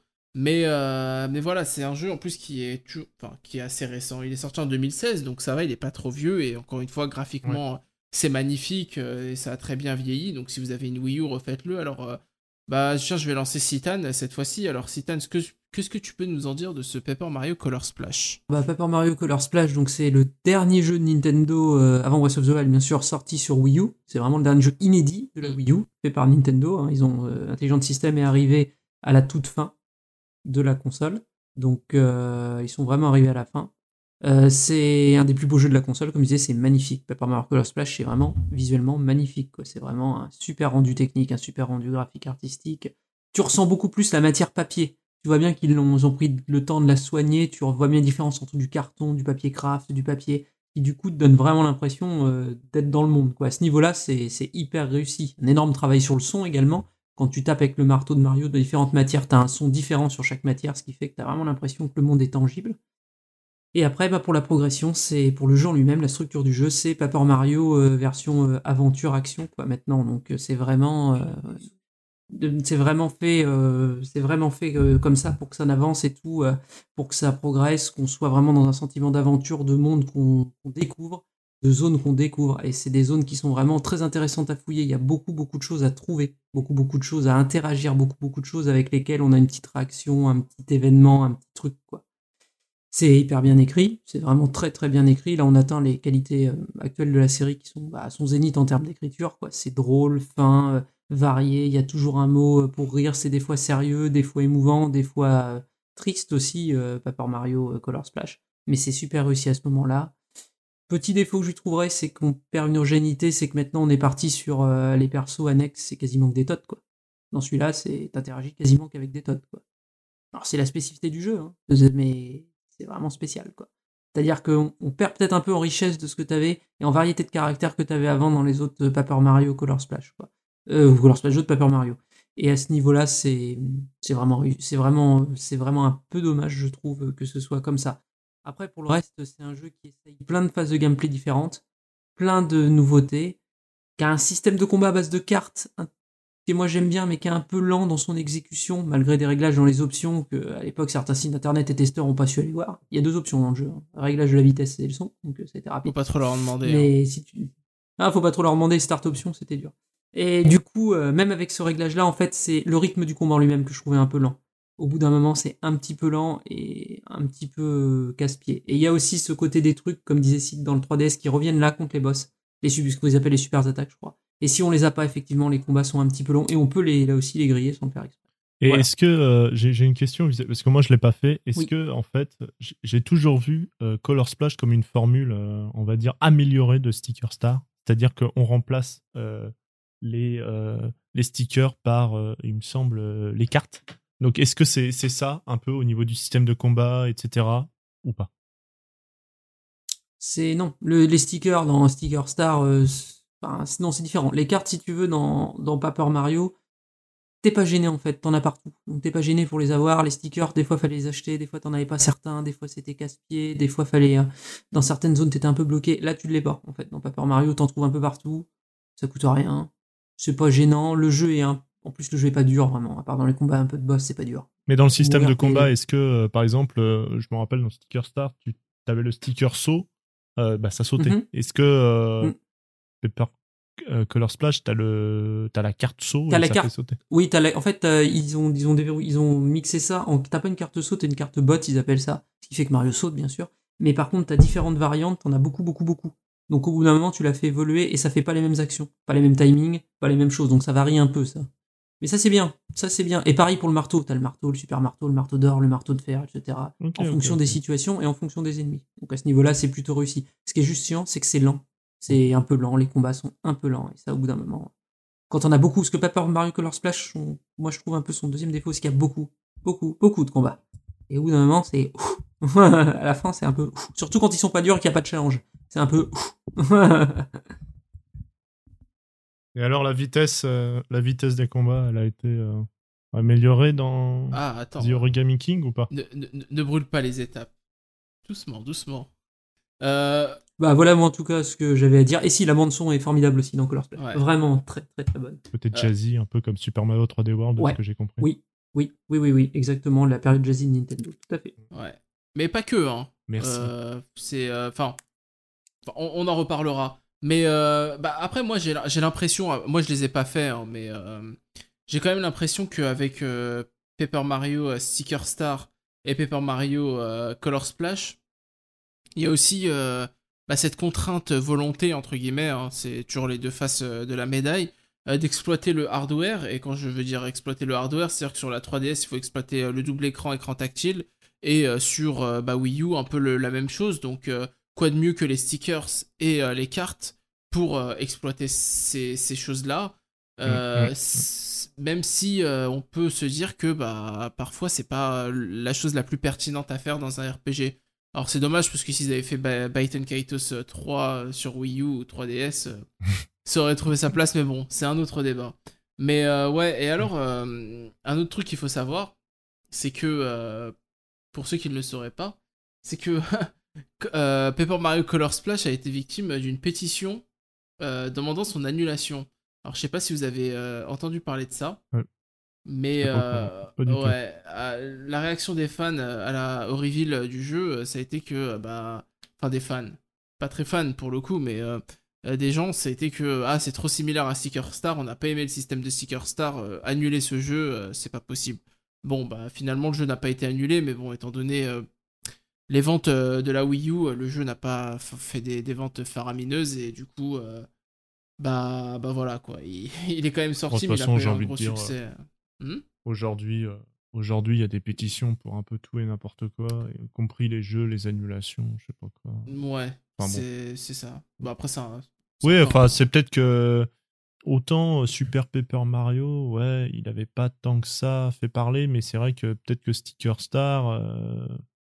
En fait, je disais que c'était Super Paper Mario tout à l'heure, mais peut-être que c'est finalement Sticker Star qui a commencé vraiment à, à créer euh, un petit peu ce- cette tension qu'il y a entre les gens qui veulent le retour du RPG et puis, euh, et puis ceux pour lesquels euh, ça n'a aucun. ça n'a pas d'importance. Ouais, Ouais, voilà, puis c'est- c'est surtout ça, c'est qu'il y a un problème aussi qui se crée, je pense, principal, c'est que t'as une fanbase un peu bruyante de Paper Mario et la Forte Millénaire, qui aimerait qu'il y ait un retour effectivement à la formule plus RPG, plus comme c'était avant, plus comme les souvenirs d'enfance en fait qu'ils ont eu, tout Mhm. simplement. C'est des gens qui, qui sont dans un souvenir d'enfance, comme certains qui veulent un retour de Mario Sunshine, etc. Tout ça, parce qu'ils ont eu ça dans leur enfance et qu'aux États-Unis, t'as cette génération qui est, qui a été bercée par la GameCube et qui est prête en fait à vouloir revoir des remakes, des suites de ces jeux-là en fait de cette manière-là, comme Nintendo a pu le faire pour d'autres séries à des moments, et comme certains ont plus été fans de la Super NES, d'autres plus qui vont être fans à un moment de la Wii, etc., et qui voudront le retour de certains trucs. C'est cyclique, hein, c'est c'est plus ou moins normal. Ce qui est un peu casse-pied, c'est que des fois c'est un peu étouffant parce que c'est t'entends plus que ça, savoir ah non, c'est pas comme la porte millénaire, donc c'est pourri. ouais. Ah non, on va peut-être l'essayer avant de le mettre à la poubelle quand même, non? Euh, On va voir si c'est vraiment, euh, vraiment bien ou pas la formule, Ouais. quoi. Sachant que Intelligent System, ça a pas l'air d'être leur délire de refaire la porte millénaire. Donc, Non, euh, c'est clair. Et puis, donc, euh, comme tu dis, c'est un phénomène cyclique, hein, parce que ça a été la même chose avec Super Mario RPG. Et on en a encore les stigmates, puisque si les gens réclament euh, Geno, ou Geno, je sais pas comment on le prononce, sur euh, Ouais, blague, ça. sur Smash, c'est à cause de Super Mario RPG. Parce que Ouais, euh, ce ouais. personnage, il a zéro existence ailleurs. hein. C'est juste Super Mario RPG. Et euh, bah, pff, honnêtement, personnellement, je comprends pas. Mais et comme tu dis si bien, Stan, c'est cyclique. euh, T'as des gens qui, qui réclament des, des jeux euh, Nintendo 64. Enfin, je veux dire, tu rebranches une Nintendo 64 aujourd'hui, t'as pas envie de jouer à. Enfin, la plupart des jeux, t'as pas envie d'y toucher, tu vois. C'est Vraiment, quand c'est pas le brouillard, c'est le framerate. Quand c'est pas le framerate, c'est le, c'est la maniabilité. Donc euh, après, c'est pas forcément des mauvais jeux, mais c'est des jeux de leur époque, de leur contexte. Donc euh, comme tu dis, des fois, il faut savoir un peu euh, d'une part évoluer, toucher à autre chose, et puis si ça nous convient pas, les jeux euh, existent toujours en fait. On peut toujours y retourner pour peu qu'on ait encore les consoles et ou les jeux. Bah, et les jeux n'ont pas disparu, ils n'ont pas été effacés du web, donc donc Ouais, et puis l'accessibilité à ce patrimoine-là est quand même maintenant, grâce, je vais pas parler de l'émulation, hein, mais plutôt grâce aux solutions quand même officielles. ouais. On peut encore avoir une Wii U, je suis d'accord, etc. Mais sur Wii U, t'as quand même la majorité des très bons jeux de la 64 qui sont dessus. Il y a pas beaucoup de manquants, en Ouais. vrai. hein. Euh, Peut-être deux, trois trucs chez les tiers et encore. Euh, voilà, c'est un peu, faudrait pas rejouer aux jeux tiers de l'époque, ça fait un peu mal, hein, mais ouais. c'est, on a quand même un accès facile. Après, c'est plus oui l'époque de la GameCube qui est un peu pour le moment plus difficile d'accès, Ouais. mais sinon globalement il y a des manières d'avoir accès à ces jeux-là assez simples de manière officielle et on peut se replonger dedans si on a envie. Après, vouloir à tout prix des suites euh, de ce qui existait exactement avant, mais dans la même formule, juste pour se retaper le même délire, si c'est pour pas avoir forcément d'évolution, on va peut-être se rendre compte vraiment qu'il y a les souvenirs qui ont embelli la chose et qu'au final, c'est voilà, on, est, on a eu mieux en fait maintenant en termes de, de feeling, en termes de plaisir de jeu, en termes de rythme, en termes de, de tout simplement de contrôle du personnage, etc. Donc euh, tout ça, ça, tout ça, ça, on se rend pas compte parce qu'on s'habitue avec le temps. Et c'est pareil dans toutes les licences. Là, on peut se ressortir même du cadre de Nintendo. hein. Je pense que c'est beaucoup mieux de jouer euh, à la dernière version de certains jeux que, d'autres. Ouais. Quand il y a des, versions. Après, euh, quand on parle de Wave Race et de F0, là, c'est autre chose. Malheureusement, on est abandonné. Mais bon. Euh, bah, du coup, moi, ce que je propose, c'est qu'étant donné que Origami King est un jeu plutôt récent, on peut le garder pour le tour d'horizon qui arrive juste après. Et bah, peut-être conclure sur cette série Paper Mario. Alors, Paper Mario, comme j'ai dit, c'est une série qui a muté à travers les âges. Euh, développée par Intelligent System qui garde la marque de Intelligent System, c'est-à-dire euh, une patte artistique vraiment euh, intéressante et des systèmes de jeu qui ont toujours qui sont toujours qui sont toujours intéressants. Et on en reparlera encore après des systèmes de jeu justement pour Origami King lors du tour d'horizon. Mais c'est aussi une, une série qui comme je disais en introduction a développé le lore de Mario euh, à un point où en fait euh, ça a vraiment donné vie et corps à certains personnages et euh, je me demande si ça a aussi pas influé en fait le développement de d'autres Mario euh, 3D euh, su- qui ont suivi. Est-ce que les Toad auraient cette personnalité s'il n'y avait pas eu Paper Mario avant? Je sais pas. Est-ce que les personnages autres tels que Bowser, tels que les Goombas, les Bobombes, etc. auraient eu cette personnalité s'il n'y avait pas eu Paper Mario avant? Je sais pas. Alors il y a eu évidemment aussi Super Mario RPG, mais bon, je les mets un peu euh, dans le même axe. En tout cas, ce qui est sûr, c'est que c'est une série qui est une constante chez Nintendo, puisqu'il y en a eu un par euh, console de salon depuis sa création. Et euh, bah, j'espère en tout cas personnellement que c'est pas prêt de s'arrêter. Au niveau des ventes, ça n'a pas toujours été euh, la grande joie, même si euh, bah, globalement on est sur euh, du million seller minimum, à part euh, bah, sur Wii U et là pour euh, Paper Mario Origami King, euh, c'est un peu tôt pour se prononcer, mais euh, je suis sûr qu'il va suivre la courbe, peut-être un peu, euh, un Ah peu oui, moins oui. forte. Non, mais les ventes ont déjà été annoncées. hein. Il y a, ça, Ouais. c'est bien mieux. C'est bien mieux que la. Bah, ça, ça, ça marche. Ouais. Troisième aux États-Unis au mois de juillet, euh, sans compter le démat. Ouais. Ouais. Donc, euh, Ouais, donc ça part euh, plutôt bien. En France, il est top 2 depuis qu'il est sorti. Donc, euh, mon avis, c'est. Et au Japon, il a plus de 200 000 en physique Ouais, voilà. cette semaine. Oh, il a tapé le million largement, je pense, hein, déjà. ouais. Donc après, oui, ça va être un jeu qui va faire dans les deux, entre 2 et 3 millions, je pense, sur sa vie. C'est à peu près ce que font les Paper Mario, je crois. hein. Ça a jamais tapé beaucoup plus haut. Ça reste quand même un jeu d'aventure avec des combats mixés RPG. Ça peut ne pas plaire à un certain public, Voilà. comme les Mario actuellement. Alors, c'est là où j'a- j'allais en venir justement, c'est que, bah, après, peut-être pour moi, le problème de Paper Mario, c'est que c'est euh, une série qui n'a jamais su trouver sa place au final euh, au niveau euh, du public. C'est-à-dire qu'il a son public, mais son public, c'est le public Paper Mario et c'est tout. Ce que je veux dire par là, c'est que on a un jeu d'aventure, on a des composantes RPG, c'est toujours entre les deux, mais on a surtout euh, la fibre Intelligent System qui fait que le jeu, même s'il est simple, il est jamais euh, simpliste. C'est-à-dire que on peut progresser euh, très facilement dans le jeu, mais il y a toujours ce moment Intelligent System, j'appelle ça le moment int- Intelligent System, où on va bloquer, on va buter, où le jeu va être un peu cruel avec nous, bah parce que derrière, euh, t'as l'impression qu'il y a un nerd qui s'est dit, bah, faut pas que le jeu soit trop facile non plus, donc euh, on va rappeler aux joueurs qui on est, un peu, et, euh, et on va le laisser repartir ensuite. Et euh, peut-être que en cherchant à faire peut-être pas trop compliqué, mais en essayant de complexer- complexifier les choses, il trouve pas forcément une, un public super large. Mais est-ce que c'est un problème? À mes yeux, non. Tant que la série continue, moi je suis content. Et j'espère qu'elle continuera. Donc, bah, sais pas si vous avez un mot, euh, si vous voulez ajouter quelque chose pour conclure. Et puis, euh, bah, sinon, on peut passer au classement de nos Paper Mario préférés. euh. Alors, je vous, je vous laisse la parole. Vous pouvez conclure. Et puis, après, vous me dites quel est le meilleur Paper Mario à vos yeux.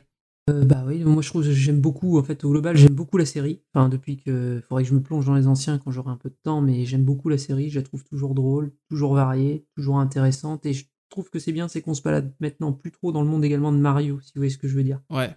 C'est pas. euh, c'est plus exactement, bon, allez, il y a le château, de la princesse et tout, euh, spécifiquement ça, et puis après, c'est exactement le monde 1, comme c'était la plaine, exactement le monde 2, le volcan, exactement le monde 3, non. Ça, a explosé en plein vol depuis un moment, ça. Et c'est très bien, parce que du coup, t'as quand même l'impression dans un jeu d'aventure, dans un univers euh, dans lequel on a un petit peu décalé, dans lequel on a mis les personnages de Mario, et c'est ce contraste qui fait le charme et la richesse du jeu aussi, je trouve. Et là-dessus, justement, mon préféré, je pense Origami King à ce niveau-là, c'est vraiment du super réussi. À ce niveau-là, c'est vraiment, pense que c'est pour le moment le meilleur que j'ai fait de la série. Je l'ai pas fini, mais je suis vraiment pas loin de la fin, je pense, maintenant, j'approche. Et euh, c'est vraiment le meilleur de la série, sauf catastrophe. hein. Si la fin, ça se transforme en jeu de danse, bon là, j'aurais peut-être pas un autre avis, mais, euh, mais apparemment pas. Donc euh, je pense que c'est bien parti pour être quand même un excellent, un excellent épisode, et en tout cas mon préféré pour le moment. Ok. Bon, je note, tu n'es pas un danseur. Euh, à toi, Sid. Ah non Euh, bah écoute, moi, euh, mon parcours avec la série Paper Mario, euh, ben, comment te dire, euh, c'est une série que j'apprécie, mais voilà, j'ai pas une grosse, grosse affection euh, euh, de ce côté-là. C'est des bons jeux, même si je dois t'avouer que j'ai une petite préférence pour la formule RPG, Paper Mario, la porte millénaire, etc., qui m'avait plus convaincu à l'époque que Sticker Star et Super Paper Mario. Euh, J'attends de voir quand même euh, The Origami King, je vais sûrement l'acheter. Euh, parce que ils m'ont plutôt convaincu sur le système de combat. Je sais pas ce que ça vaut, mais en tout cas, j'ai trouvé le c'était plutôt original. Donc ils m'ont et puis ils m'ont plutôt convaincu là-dessus. Et puis bah le côté monde un peu à à visiter, etc. Euh, voilà, c'est deux points qui m'intéressent. Mais globalement, avec la série, j'ai pas un, un affect euh, spécifique ou je suis pas totalement fan. Je prends ça pour un bon jeu et puis euh, je passe à autre chose après. Voilà. Ouais. Et ben, et ben moi, je vais. je bah, pff, moi, alors, euh, bon, comme j'ai dit, j'ai pas fait Super Paper Mario, ni Sticker Stars, ni Color Splash, donc je vais me baser que sur les trois que j'ai fait, c'est-à-dire 64, GameCube et Origami King. Euh, Origami King, je vais le mettre un peu de côté parce que je vais en parler pendant le tour d'horizon et. euh, j'ai- Enfin, j'ai adoré. Voilà, je veux dire euh, honnêtement, j'ai adoré, j'ai beaucoup, beaucoup aimé. Pour moi, c'est vraiment une nouveauté parce que je, passe de la porte millénaire à, à celui-là. Donc, et vraiment, j'apprécie beaucoup le changement. C'est vraiment pour moi une. presque, peut-être pas une leçon de game design, mais un cas d'école de game design. C'est-à-dire que c'est vraiment. c'est streamliné, comme on dit, c'est parfait. Mais après, si je devais. Peut-être. Mon, celui du cœur, ça reste pour moi celui de 64. Parce que c'est celui qui pose les bases de beaucoup de choses. Alors, euh, désolé, je suis pas très original. Et euh, il a un charme qui, pour moi. euh, qui pour moi vraiment est, incroyable. Parce qu'on est. Quand, quand tu lances le jeu, t'as pas l'impression d'être sur 64 en fait. T'as pas Que ce soit au niveau de la maniabilité ou que ce soit au niveau des graphismes, que ce soit au niveau des musiques, etc. T'as vraiment l'impression de jouer à un jeu qui est pour moi intemporel. Euh, et, euh, et vraiment, ouais, j'a- j'apprécie vraiment ça. Et, et du coup, pour moi, ça reste euh, Paper Mario 64. Mais bon, en vrai, c'est Origami King mon préféré. Donc voilà, je me contredis, je fais mon indécis. euh, Décide-toi. non, mais euh, bon, non, Origami King est, est meilleur. Voilà, à mes yeux. Mais Paper Mario 64, euh, faites-le si vous avez l'occasion, parce que c'est vraiment très bien. Donc voilà. Bon, bah, si vous le voulez bien, on va passer au tour d'horizon maintenant. Allez, c'est parti, tour Avant la petite d'horizon. pause musicale. Euh, Est-ce qu'on fait une petite pause musicale? Allez. Allez, on fait une petite pause musicale et allez. après euh, le Une tour d'horizon. allez, à tout de suite.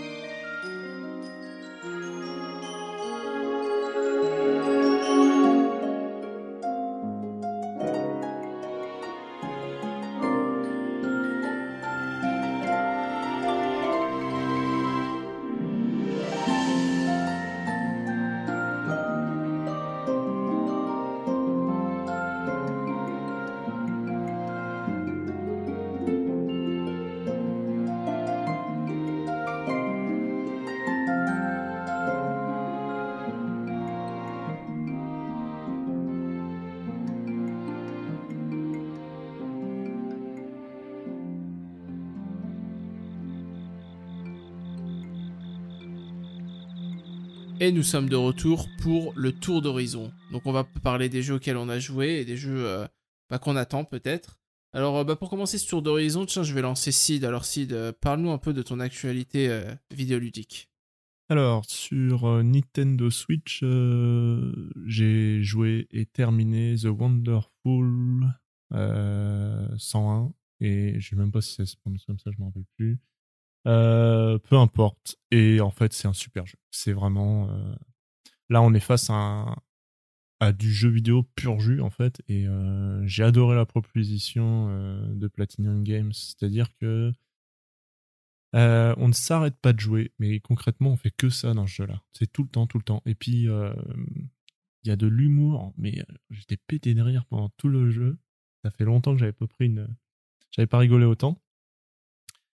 Et euh, euh, concrètement, euh, ouais, j'ai adoré de bout en bout, quoi. Le côté aussi, j'avais un peu peur sur le côté gameplay avec le, le traçage de la ligne là pour faire les ce qu'ils appellent les uniformisations, donc faire un rond pour faire un point, une ligne pour faire une épée.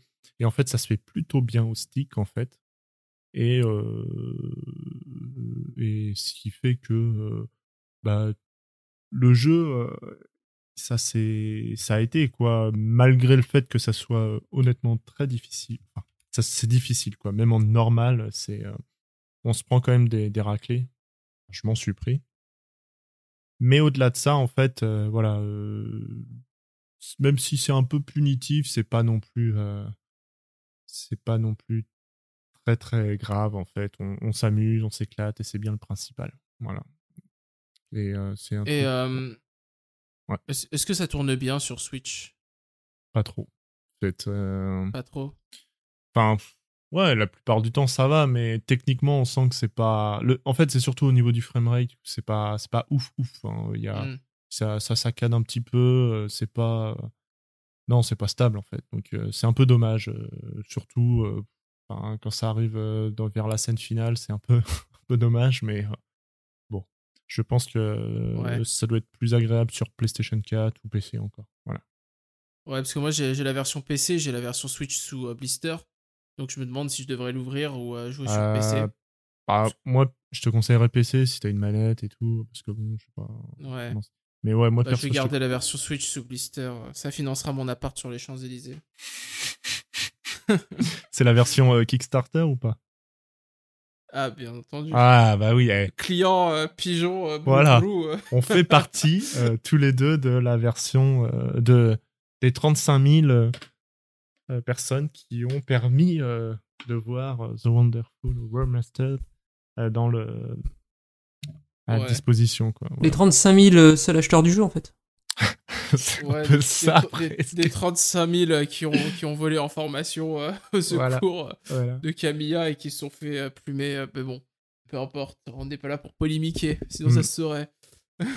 Non mais autre sinon- chose Ouais, ouais, ouais. Bon, écoute, mis à part The Wonderful, qui est un super jeu, vraiment, je le conseille en fait. Vraiment, c'est quelque chose qui est- m'a vraiment marqué. Et euh, bah moi, j'ai été côté euh, PlayStation et euh, j'ai joué à The Last of Us Partie 2. Et euh, pour moi, c'est le jeu de l'année. Pour X raisons, je vais pas euh, m'étaler là-dessus. euh, on, est face à un. Enfin, si, je vais un petit peu en parler, mais on est face à un c'est plus le Naughty Dog, c'est plus du triple A, hein, c'est du quadruple. hein. Ils ont monté hein, le niveau encore au-dessus. Des gens qui pensent que à la next gen qui arrive, on aura des projets comme Naughty Dog. Je pense que c'est pas possible. Euh, ça sera ça sera pas possible. Pas encore. Et euh, de toute façon, quand Naughty Dog arrivera avec un jeu PlayStation 5, ils monteront encore euh, d'un niveau. Au niveau du gameplay, c'est puissant, c'est grisant, c'est jouissif. T'as des les animations, c'est incroyable. C'est peut-être le plus beau jeu aussi qui existe aujourd'hui, ou en tout cas un des plus beaux jeux. C'est c'est de la folie. Le, le parti pris scénaristique, j'ai adoré, euh, même s'il a fait polémique. Voilà. Donc euh, pour moi, c'est le jeu de l'année. Et en ce moment, je suis retourné un petit peu aux sources, entre guillemets. Je joue à Monster Hunter World. Euh, et je suis complètement accro. Voilà. Et ah et en passant aussi, j'ai fait mon premier jeu Ueda qui est The Last Guardian. et qui, malgré la pire caméra de jeu vidéo auquel j'ai joué, d'un jeu vidéo auquel j'ai joué toute ma vie, euh, c'est un, jeu émouvant et euh, à faire si on cherche quelque chose de différent. Voilà pour mon, tour d'horizon euh, dans les jeux faits. Et puis, et qu'est-ce que j'attends? J'attends des jeux de la part de Nintendo. Voilà ce que j'attends. Et pas des portages. Même si je vais prendre Pikmin 3 parce que Deluxe parce que je l'ai pas fait sur Wii U, je pense que je le prendrai. Mais j'attends autre chose que une année qui se résume à Animal Crossing, quoi. Voilà. S'il te plaît, Nintendo. Merci, au revoir. Ok. Bon. Bah, Nintendo, euh, j'espère euh, t'auras écouté. Euh, Euh, bah, du coup- Je sais pas si t'as. Ah oui, non, bah écoute, euh, moi je voulais te lancer, mais euh, non, bah écoute, on, on- oh, puis on terminera par, euh, on terminera par le chef alors. Vas-y, si t'as. Alors bah moi en ce moment bah, je joue à Paper Mario The Gaming King, original, hein, le seul jeu que Nintendo inédit a sorti depuis Animal Crossing. Voilà, donc c'est pas très compliqué. Et du coup bah c'est excellent, c'est hyper bien rythmé, hyper joli, hyper fun, hyper... les musiques sont cool, les persos, les tots sont super bien écrits, le perso de base est cool, le sidekick qui t'accompagne est tellement décalé que c'est marrant quoi et tout. T'as as plein de persos secondaires qui interagissent avec toi. Cette fois, c'est là où ça passe le stade de Color Splash, c'est qu'en fait, t'as des, des persos qui peuvent t'accompagner pendant un moment et qui ont leur propre personnalité et tout. Et ça, c'est vraiment, vraiment très très cool. Donc euh, voilà, j'ai bien avancé dans le jeu. Pour moi, c'est le meilleur de la série, sans spoiler. Après, euh, voilà, s'il faut les, combats puzzle, c'est vraiment euh, la grosse nouveauté de l'épisode, à savoir que quand le combat commence, on doit mettre les ennemis dans une certaine forme, soit en carré, soit en ligne, pour pouvoir les attaquer et ensuite les tuer d'un seul coup quasiment. Parce que les combats après sont hyper faciles au niveau de, des attaques, en tout cas contre les ennemis de base. Donc ça c'est fun, c'est des mini-puzzles tout le temps à résoudre. Il n'y a pas trop de combats. Le jeu rythme bien ses combats. Des moments t'en as plusieurs, des moments t'en as, as plus. Euh, quand t'as passé un certain niveau, entre guillemets, vu que t'as pas vraiment de niveau, mais que t'as atteint un certain niveau de vie, bah en fait tu peux one-shot les ennemis qui passent, du coup t'as pas de combat. Donc ça c'est pratique quand tu retournes explorer une zone que t'as déjà explorée, plutôt que de te dire ah non j'ai mangé les combats, ça va être horrible. Non, c'est bon, ça va. Ah, c'est bien Faut ça. taper les ennemis, ils meurent d'un coup, ils te donnent une pièce. Voilà. T'as pas, voilà, c'est une animation, pouf, mort une pièce. Donc ça c'est bien pour explorer les zones, parce que t'as as de l'intérêt à revenir explorer les zones ensuite, en trouvant les différents tots que t'as oubliés, en bouchant les trous du décor avec la mécanique de jeter du papier en l'air festif euh, qui doit représenter Nintendo tous les matins quand ils voient les ventes du jour d'Animal Crossing. Donc euh, ça doit être ça dans le code Nintendo, donc euh, ils ont mis ça en mécanique de gameplay, c'est pas mal. Et les univers sont variés, j'adore la variété. Les, mondes de Paper Mario Remaking sont vraiment très variés, sont vraiment très marqués, ils sont vraiment très bien. Très très bien. Les boss sont géniaux, vraiment avec un gameplay spécial, une mise en scène cool, des textures hyper réalistes à ce moment-là, pourquoi? Mais bon, parce que ça passe, voilà. Donc euh, sur certains boss, les éléments sont très bien rendus, la terre, l'eau, etc. C'est très très bien rendu. C'est très fun à faire, c'est vraiment un super jeu. Donc ça, c'est ce que je joue principalement, et sinon, bah, pas mal de Street Fighter 3 First Strike avec les amis, où pour le moment je suis euh, toujours euh, en premier, ils n'arrivent pas à me battre, donc ça c'est fun. Du Soul Calibur 6 en jeu de baston, du Street of Rage 4 encore avec les potes parce que c'est euh, l'un des jeux de l'année. Voilà, et sur euh, les autres supports, bah, euh, à titre perso, pour le moment pas grand chose. Cette année, j'ai pas fait grand chose sur les autres euh, supports à part Final Fantasy VII Remake que j'ai fait et qui pour moi pour le moment est jeu de l'année. Vraiment. Et ce- qu'est-ce que j'attends? Bah, J'attends la PlayStation 5 d'un côté. J'aimerais bien que Sony m'annonce une date et un prix parce que moi j'aime beaucoup Spider-Man et je veux jouer au nouveau Spider-Man quand même. Mais pour ça, il me faut une date et un prix. Donc un jour, ce serait bien. On n'attende pas euh, deux jours avant.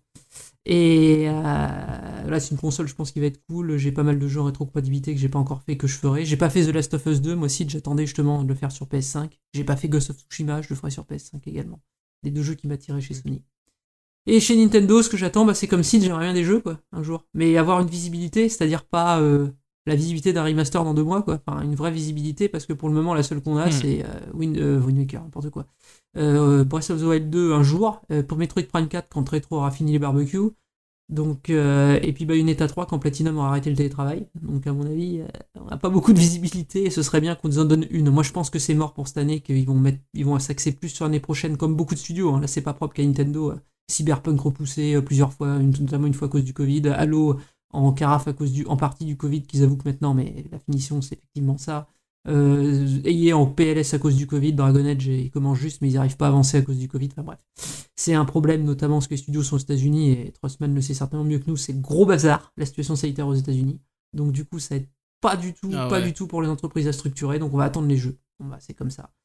Et sinon, si si, je vais deux choses que deux trois petits trucs rapides que je vais faire, ce que j'attends. J'attends également Is Origin qui vient d'être annoncé, un action RPG de Falcom sorti à l'origine sur PC il y a une quinzaine d'années bientôt, mais qui est super fun à faire, pas très long, très bon système de combat, musique qui tabasse, perso intéressant, euh, 15 heures de jeu, 24 euros, euh, je vous conseille d'y aller, 9 à la sortie, donc ça je conseille euh, fort ce jeu-là.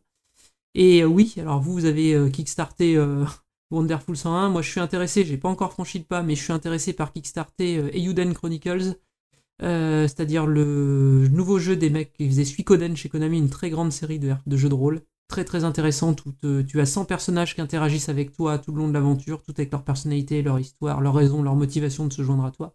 Un jeu où le scénar porte plus sur les jeux politiques d'habitude, c'est-à-dire les interactions entre pays et ta place, toi, par rapport à ça en tant que héros, comment tu te positionnes par rapport au conflit entre les pays et par rapport à tout ce que ça engendre en termes de guerre, etc. Donc c'est hyper intéressant, ça te met en fonction, en face des contradictions des fois de ce qu'est un héros le RPG, Suikoden, et c'est vraiment bien. Et là, c'est donc le nouveau projet de ce- cette personne qui, pour l'instant, est à 3 millions de dollars, je crois, sur Kickstarter, qui a un éditeur, qui a tout annoncé, qui est clair. Elle a déjà un éditeur. Si on kickstart, c'est pour permettre quelques fonctions en plus du jeu, mais le jeu est déjà financé, des versions collector, etc. Tout ça, ça, le Kickstarter sert à ça. Et notamment à montrer la viabilité du projet éditeur. Donc euh, voilà. Ils ont été clairs, ça a l'air chouette, c'est beau, c'est Ouais. la Octopus Traveler. Si vous voulez aller voir, vous allez voir sur Kickstarter, il y a des vidéos de gameplay, donc il n'y a pas de secret, le jeu est déjà commencé. Donc ça, je conseille euh, fortement ça. Et j'attends Windjammers 2, un jour peut-être. Voilà.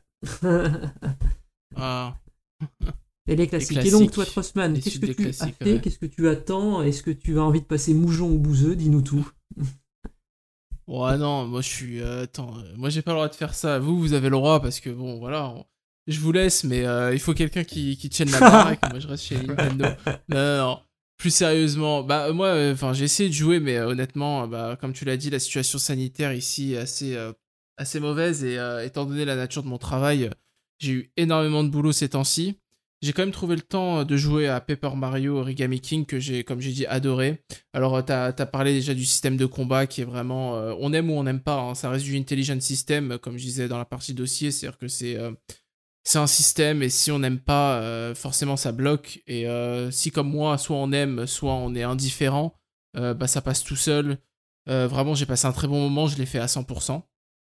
Pour Ah dire, donc le, vraiment le jeu, ouais, je l'ai torché. hein. J'ai vraiment surkiffé l'écriture, les dialogues, c'est super. Ça me rappelle en fait, on en parlait à l'époque quand on parlait de Pokémon, il me semble. C'est que moi j'ai adoré Pokémon Or et Argent, entre autres, parce que euh, même en étant gosse à l'époque quand je les ai faits, euh, j'adorais ce côté euh, double sens des conversations avec les NPC. La plupart te disent des choses qui servent à rien, mais t'as toujours des, situations un peu bizarres, tu dans l'écriture, et je trouve que ça s'est perdu un peu dans Pokémon, et on retrouve ça dans, je trouve, Paper Mario Origami King. T'as des NPC qui disent des trucs vraiment inutiles ou stupides, mais quand tu y repenses, tu dis, oh, ah, putain, c'est vraiment bizarre, mais c'est c'est marrant et ça te sort un peu du jeu, mais euh, dans le bon sens, ça casse le quatrième mur. Et puis, euh, bah, les musiques sont superbes, euh, franchement, graphiquement, ça tabasse. Et puis, c'est vraiment un jeu qui est axé. Malgré le fait que euh, Miyamoto disait qu'il voulait pas trop de scé- scénarios compliqués, la mise en scène et le scénario ont quand même une place importante et c'est bien fait. C'est pas trop lourd et euh, c'est juste ce qu'il faut. Donc, vraiment, j'ai passé un très bon moment et en plus, la progression, l'exploration est très bien, euh, très bien agencée, très bien rythmée. C'est-à-dire que il n'y a, pas beaucoup de retour à un hub central comme on retrouve dans certains jeux Nintendo. Parfois d'exploration, c'est là vraiment, t'enchaînes euh, t'en- t'enchaînes les différentes zones de façon euh, assez naturelle et euh, il y a beaucoup de variété dans l'exploration, dans les situations. C'est un jeu complet, c'est un cas d'école, vraiment, moi je recommande. pour peu qu'on soit pas trop allergique au système de combat. C'est vraiment, c'est vraiment top. J'ai joué un peu. C'est ton jeu de l'année je, suis- je suis en train de. Je sais pas si c'est mon jeu de l'année, parce que l'année n'est pas terminée, mais Actuellement. pour l'instant, je dirais que oui. Ouais, pour l'instant, je dirais que oui. Vraiment, je passe un trop bon moment. J'ai passé un trop bon moment dessus pour, pour, euh, pour mettre un autre jeu à la place. Après, moi, moi j'ai pas de PS4, donc euh, je peux pas euh, comparer à d'autres jeux euh, sortis sur d'autres plateformes, mais en tout cas, sur Switch, ouais. Et j'ai un PC, mais j'ai pas eu le temps de beaucoup jouer au PC ces temps-ci. Bah sinon, que, quoi d'autre j'ai joué? Comme je suis dans une période Gundam, euh, je, je suis en train de me, remater les Gundam Universal Centuries, donc les, la- la- les premières séries de séries Gundam, toutes premières. Donc euh, Mobile Suit Gundam, euh, Mobile Suit euh, Zeta Gundam, etc. pour les connaisseurs. Je rejoue à Demon Ex Machina. Et bah, j'aime bien, j'aime bien, ça me fait marrer, c'est vraiment cool comme jeu, je suis très content que ce soit sorti sur Switch. Ça apporte un peu de variété. Puis bah, je, là, je compte me faire Pikmin 2 euh, via la Wii U.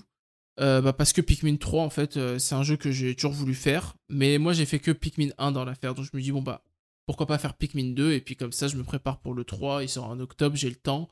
Euh, j'ai joué aussi à Xenoblade Chronicle Definitive Edition que j'avais acheté. Mais euh, c'est un jeu qui est tellement prenant au niveau. euh, il demande tellement de s'investir quand tu commences à jouer. C'est-à-dire, j'ai l'impression que tu peux pas y jouer genre euh, 20 minutes, quoi. Il faut que tu fasses des sessions de 1 heure, 1 heure et demie minimum quand tu joues et bah, avec le travail, etc. J'ai pas trop eu le temps, mais j'espère pouvoir m'y remettre. Et euh, j'ai joué aussi. Ouais, en fait, j'ai joué à pas mal de jeux, mais pas beaucoup à chaque fois. Et j'ai joué aussi à Mario Lapin Crétin. Euh, je suis en train de faire le 100% parce que j'aime beaucoup ce jeu. Et tu sais, genre, je me fais une, euh, une map ou deux par, par, jour. Rapidement, comme ça, des fois au petit déjeuner ou des fois à la pause midi au travail. Quand j'ai une pause. Et bah ouais, ça avance petit à petit. Là, il me manque 3 maps à faire sur le DLC. Ça, ça y est, j'aurais fait le 100%. Donc, euh, et je passe toujours un très bon moment. Je trouve toujours que c'est un excellent jeu euh, que je recommande. Lui et son DLC. Donc, euh, vraiment, j'ai hâte de voir une suite. Je sais que chez Ubisoft en ce moment c'est compliqué pour plusieurs raisons, mais j'espère quand même que qu'on aura une suite à ce jeu. Et puis bah en jeu que j'attends, bah forcément des jeux Nintendo, Pokémon Snap aussi.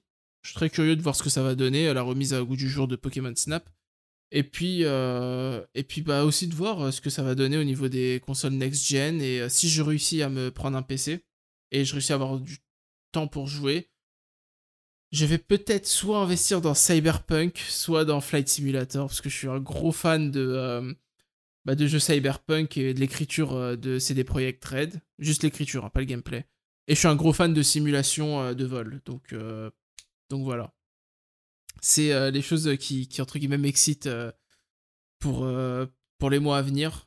À défaut euh, d'avoir deux jeux Nintendo euh, pour, euh, pour m'exciter. Donc voilà, voilà un peu pour mon tour d'horizon. Alors moi, on a la même conclusion, hein, c'est que euh, chez Nintendo, euh, la fin de l'année, euh, ça va pas fort. Non, bah pff, ouais, c'est euh, c'est compliqué euh, parce que c'est vraiment pas de pas de vi- visibilité quoi. Enfin même dans ce qui a été annoncé, on sait même pas quand est-ce que ça va sortir. Enfin au niveau des Pokémon, euh, il y a le Pokémon MOBA, il y a le Pokémon euh, Snap, euh, Pokémon Détective Pikachu qui a complètement disparu euh, des radars. Ah, mais ça, là, ça, ça, C'est ça pue le bazar intégral chez tout le monde et euh, ça pue surtout à la compile Mario, les 35 ans de Mario, allez à plus. Donc euh, ça, sue- ça commence à sentir Ouais, ça. Ouais, mais enfin, même s'il y a une compile, enfin, personne n'est capable de dire ce que ce qu'il pourrait y avoir dans cette compile, quoi. Parce que si tu me dis euh, c'est Mario All Stars euh, remix, enfin, je viens de dire bon bah non quoi. Non, là, c'est, là ce Si serait sacrément osé. euh, Drôle, mais sacrément osé. Ouais, euh, si tu me dis c'est euh, parce que attends, enfin je suis désolé, euh, on, va un peu plus loin que le tour d'horizon, mais il faut que je il faut que je m'exprime. C'est qu'on sait pas ce qu'on aura sur euh, le Nintendo Switch Online, mais s'il y a une nouvelle console virtuelle, il y a des risques que ce soit la Game Boy et euh, bah la Game Boy c'est sympa, mais ça reste la Game Boy. Si c'est pas au moins la GBA, pour moi ça a aucun intérêt. Euh, même s'il y a des très bons jeux sur Game Boy, hein, mais bon, voilà.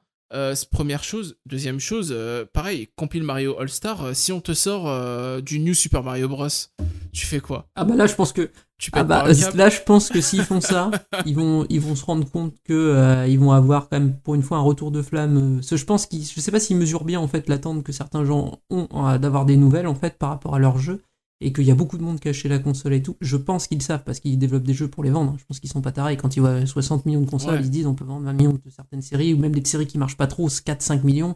Faut y aller, faut qu'on mette le max. Mais par contre, pour ça, il faudrait communiquer un minimum et donner de la visibilité un peu plus à long terme que ce qu'ils ont fait. Parce que là, zéro visibilité, c'est inédit. C'est jamais vu chez Nintendo, je crois pas. Enfin, même dans les périodes de transition de console, euh, c'est du jamais vu. Même quand c'était à l'attente de la Switch, il restait une visibilité, c'était Breath of the Wild qui était calé, voilà, et tout. Là, il y a, a plus rien. quoi. Enfin, il y a Breath of the Wild 2, mais bon, c'est pareil, il fait trois ans qu'il est en visibilité, le reste que dalle. Donc, bon, bah, il va falloir y aller. Et surtout, euh, il faut absolument qu'ils annoncent un petit peu sur le plus long terme, qu'ils annoncent comme ils faisaient à une époque, c'est-à-dire à 6 mois, 6-8 mois, c'est très bien, ça va. N'ont pas besoin de savoir à 5 ans comme Sony, où là c'est un peu trop des fois, mais à 6 ans, euh, à 6 mois, pardon, c'est très bien. Donc, et là, il faut absolument qu'ils se bougent parce que ça va être charnière. L'année qui arrive, c'est charnière. Il faut absolument qu'ils aient des jeux pour un public gamer qui sera prêt à faire la transition sur la console d'après au début. En fait, qui arrivera peut-être deux ou trois ans après, mais il faudra qu'ils soient satisfaits sur les derniers moments. C'est ce que réussit parfaitement Sony à chaque fois. Les derniers gros jeux, t'es satisfait, t'as envie d'acheter la prochaine. Point. Et ça marche à chaque fois. Et il faut Ouais. absolument que Nintendo fasse ça. Non, Sinon, ça marchera pas. C'est clair. C'est clair. Et puis, euh, je rajouterais que, quitte à taper dans les portages, euh, bon, Pikmin 3, c'est très bien, mais euh, je pense qu'il va falloir un peu muscler le jeu, même au niveau des portages. C'est. euh, C'est-à-dire que je pense que, bon, c'est un mal pour un bien de taper dans les portages, mais il y a moyen de faire bien mieux que ça, bien, bien mieux. Oui. Donc, donc voilà. Enfin bon. Bon, bah, messieurs, bah, merci beaucoup, encore une fois, d'avoir animé ce podcast avec moi. Merci Et puis, euh, bah, j'espère qu'on se retrouve euh, très bientôt euh, pour euh, bah, des nouvelles un peu plus joyeuses, notamment du côté de Nintendo. Allez, à ciao, bye bye. Salut À bientôt. Salut.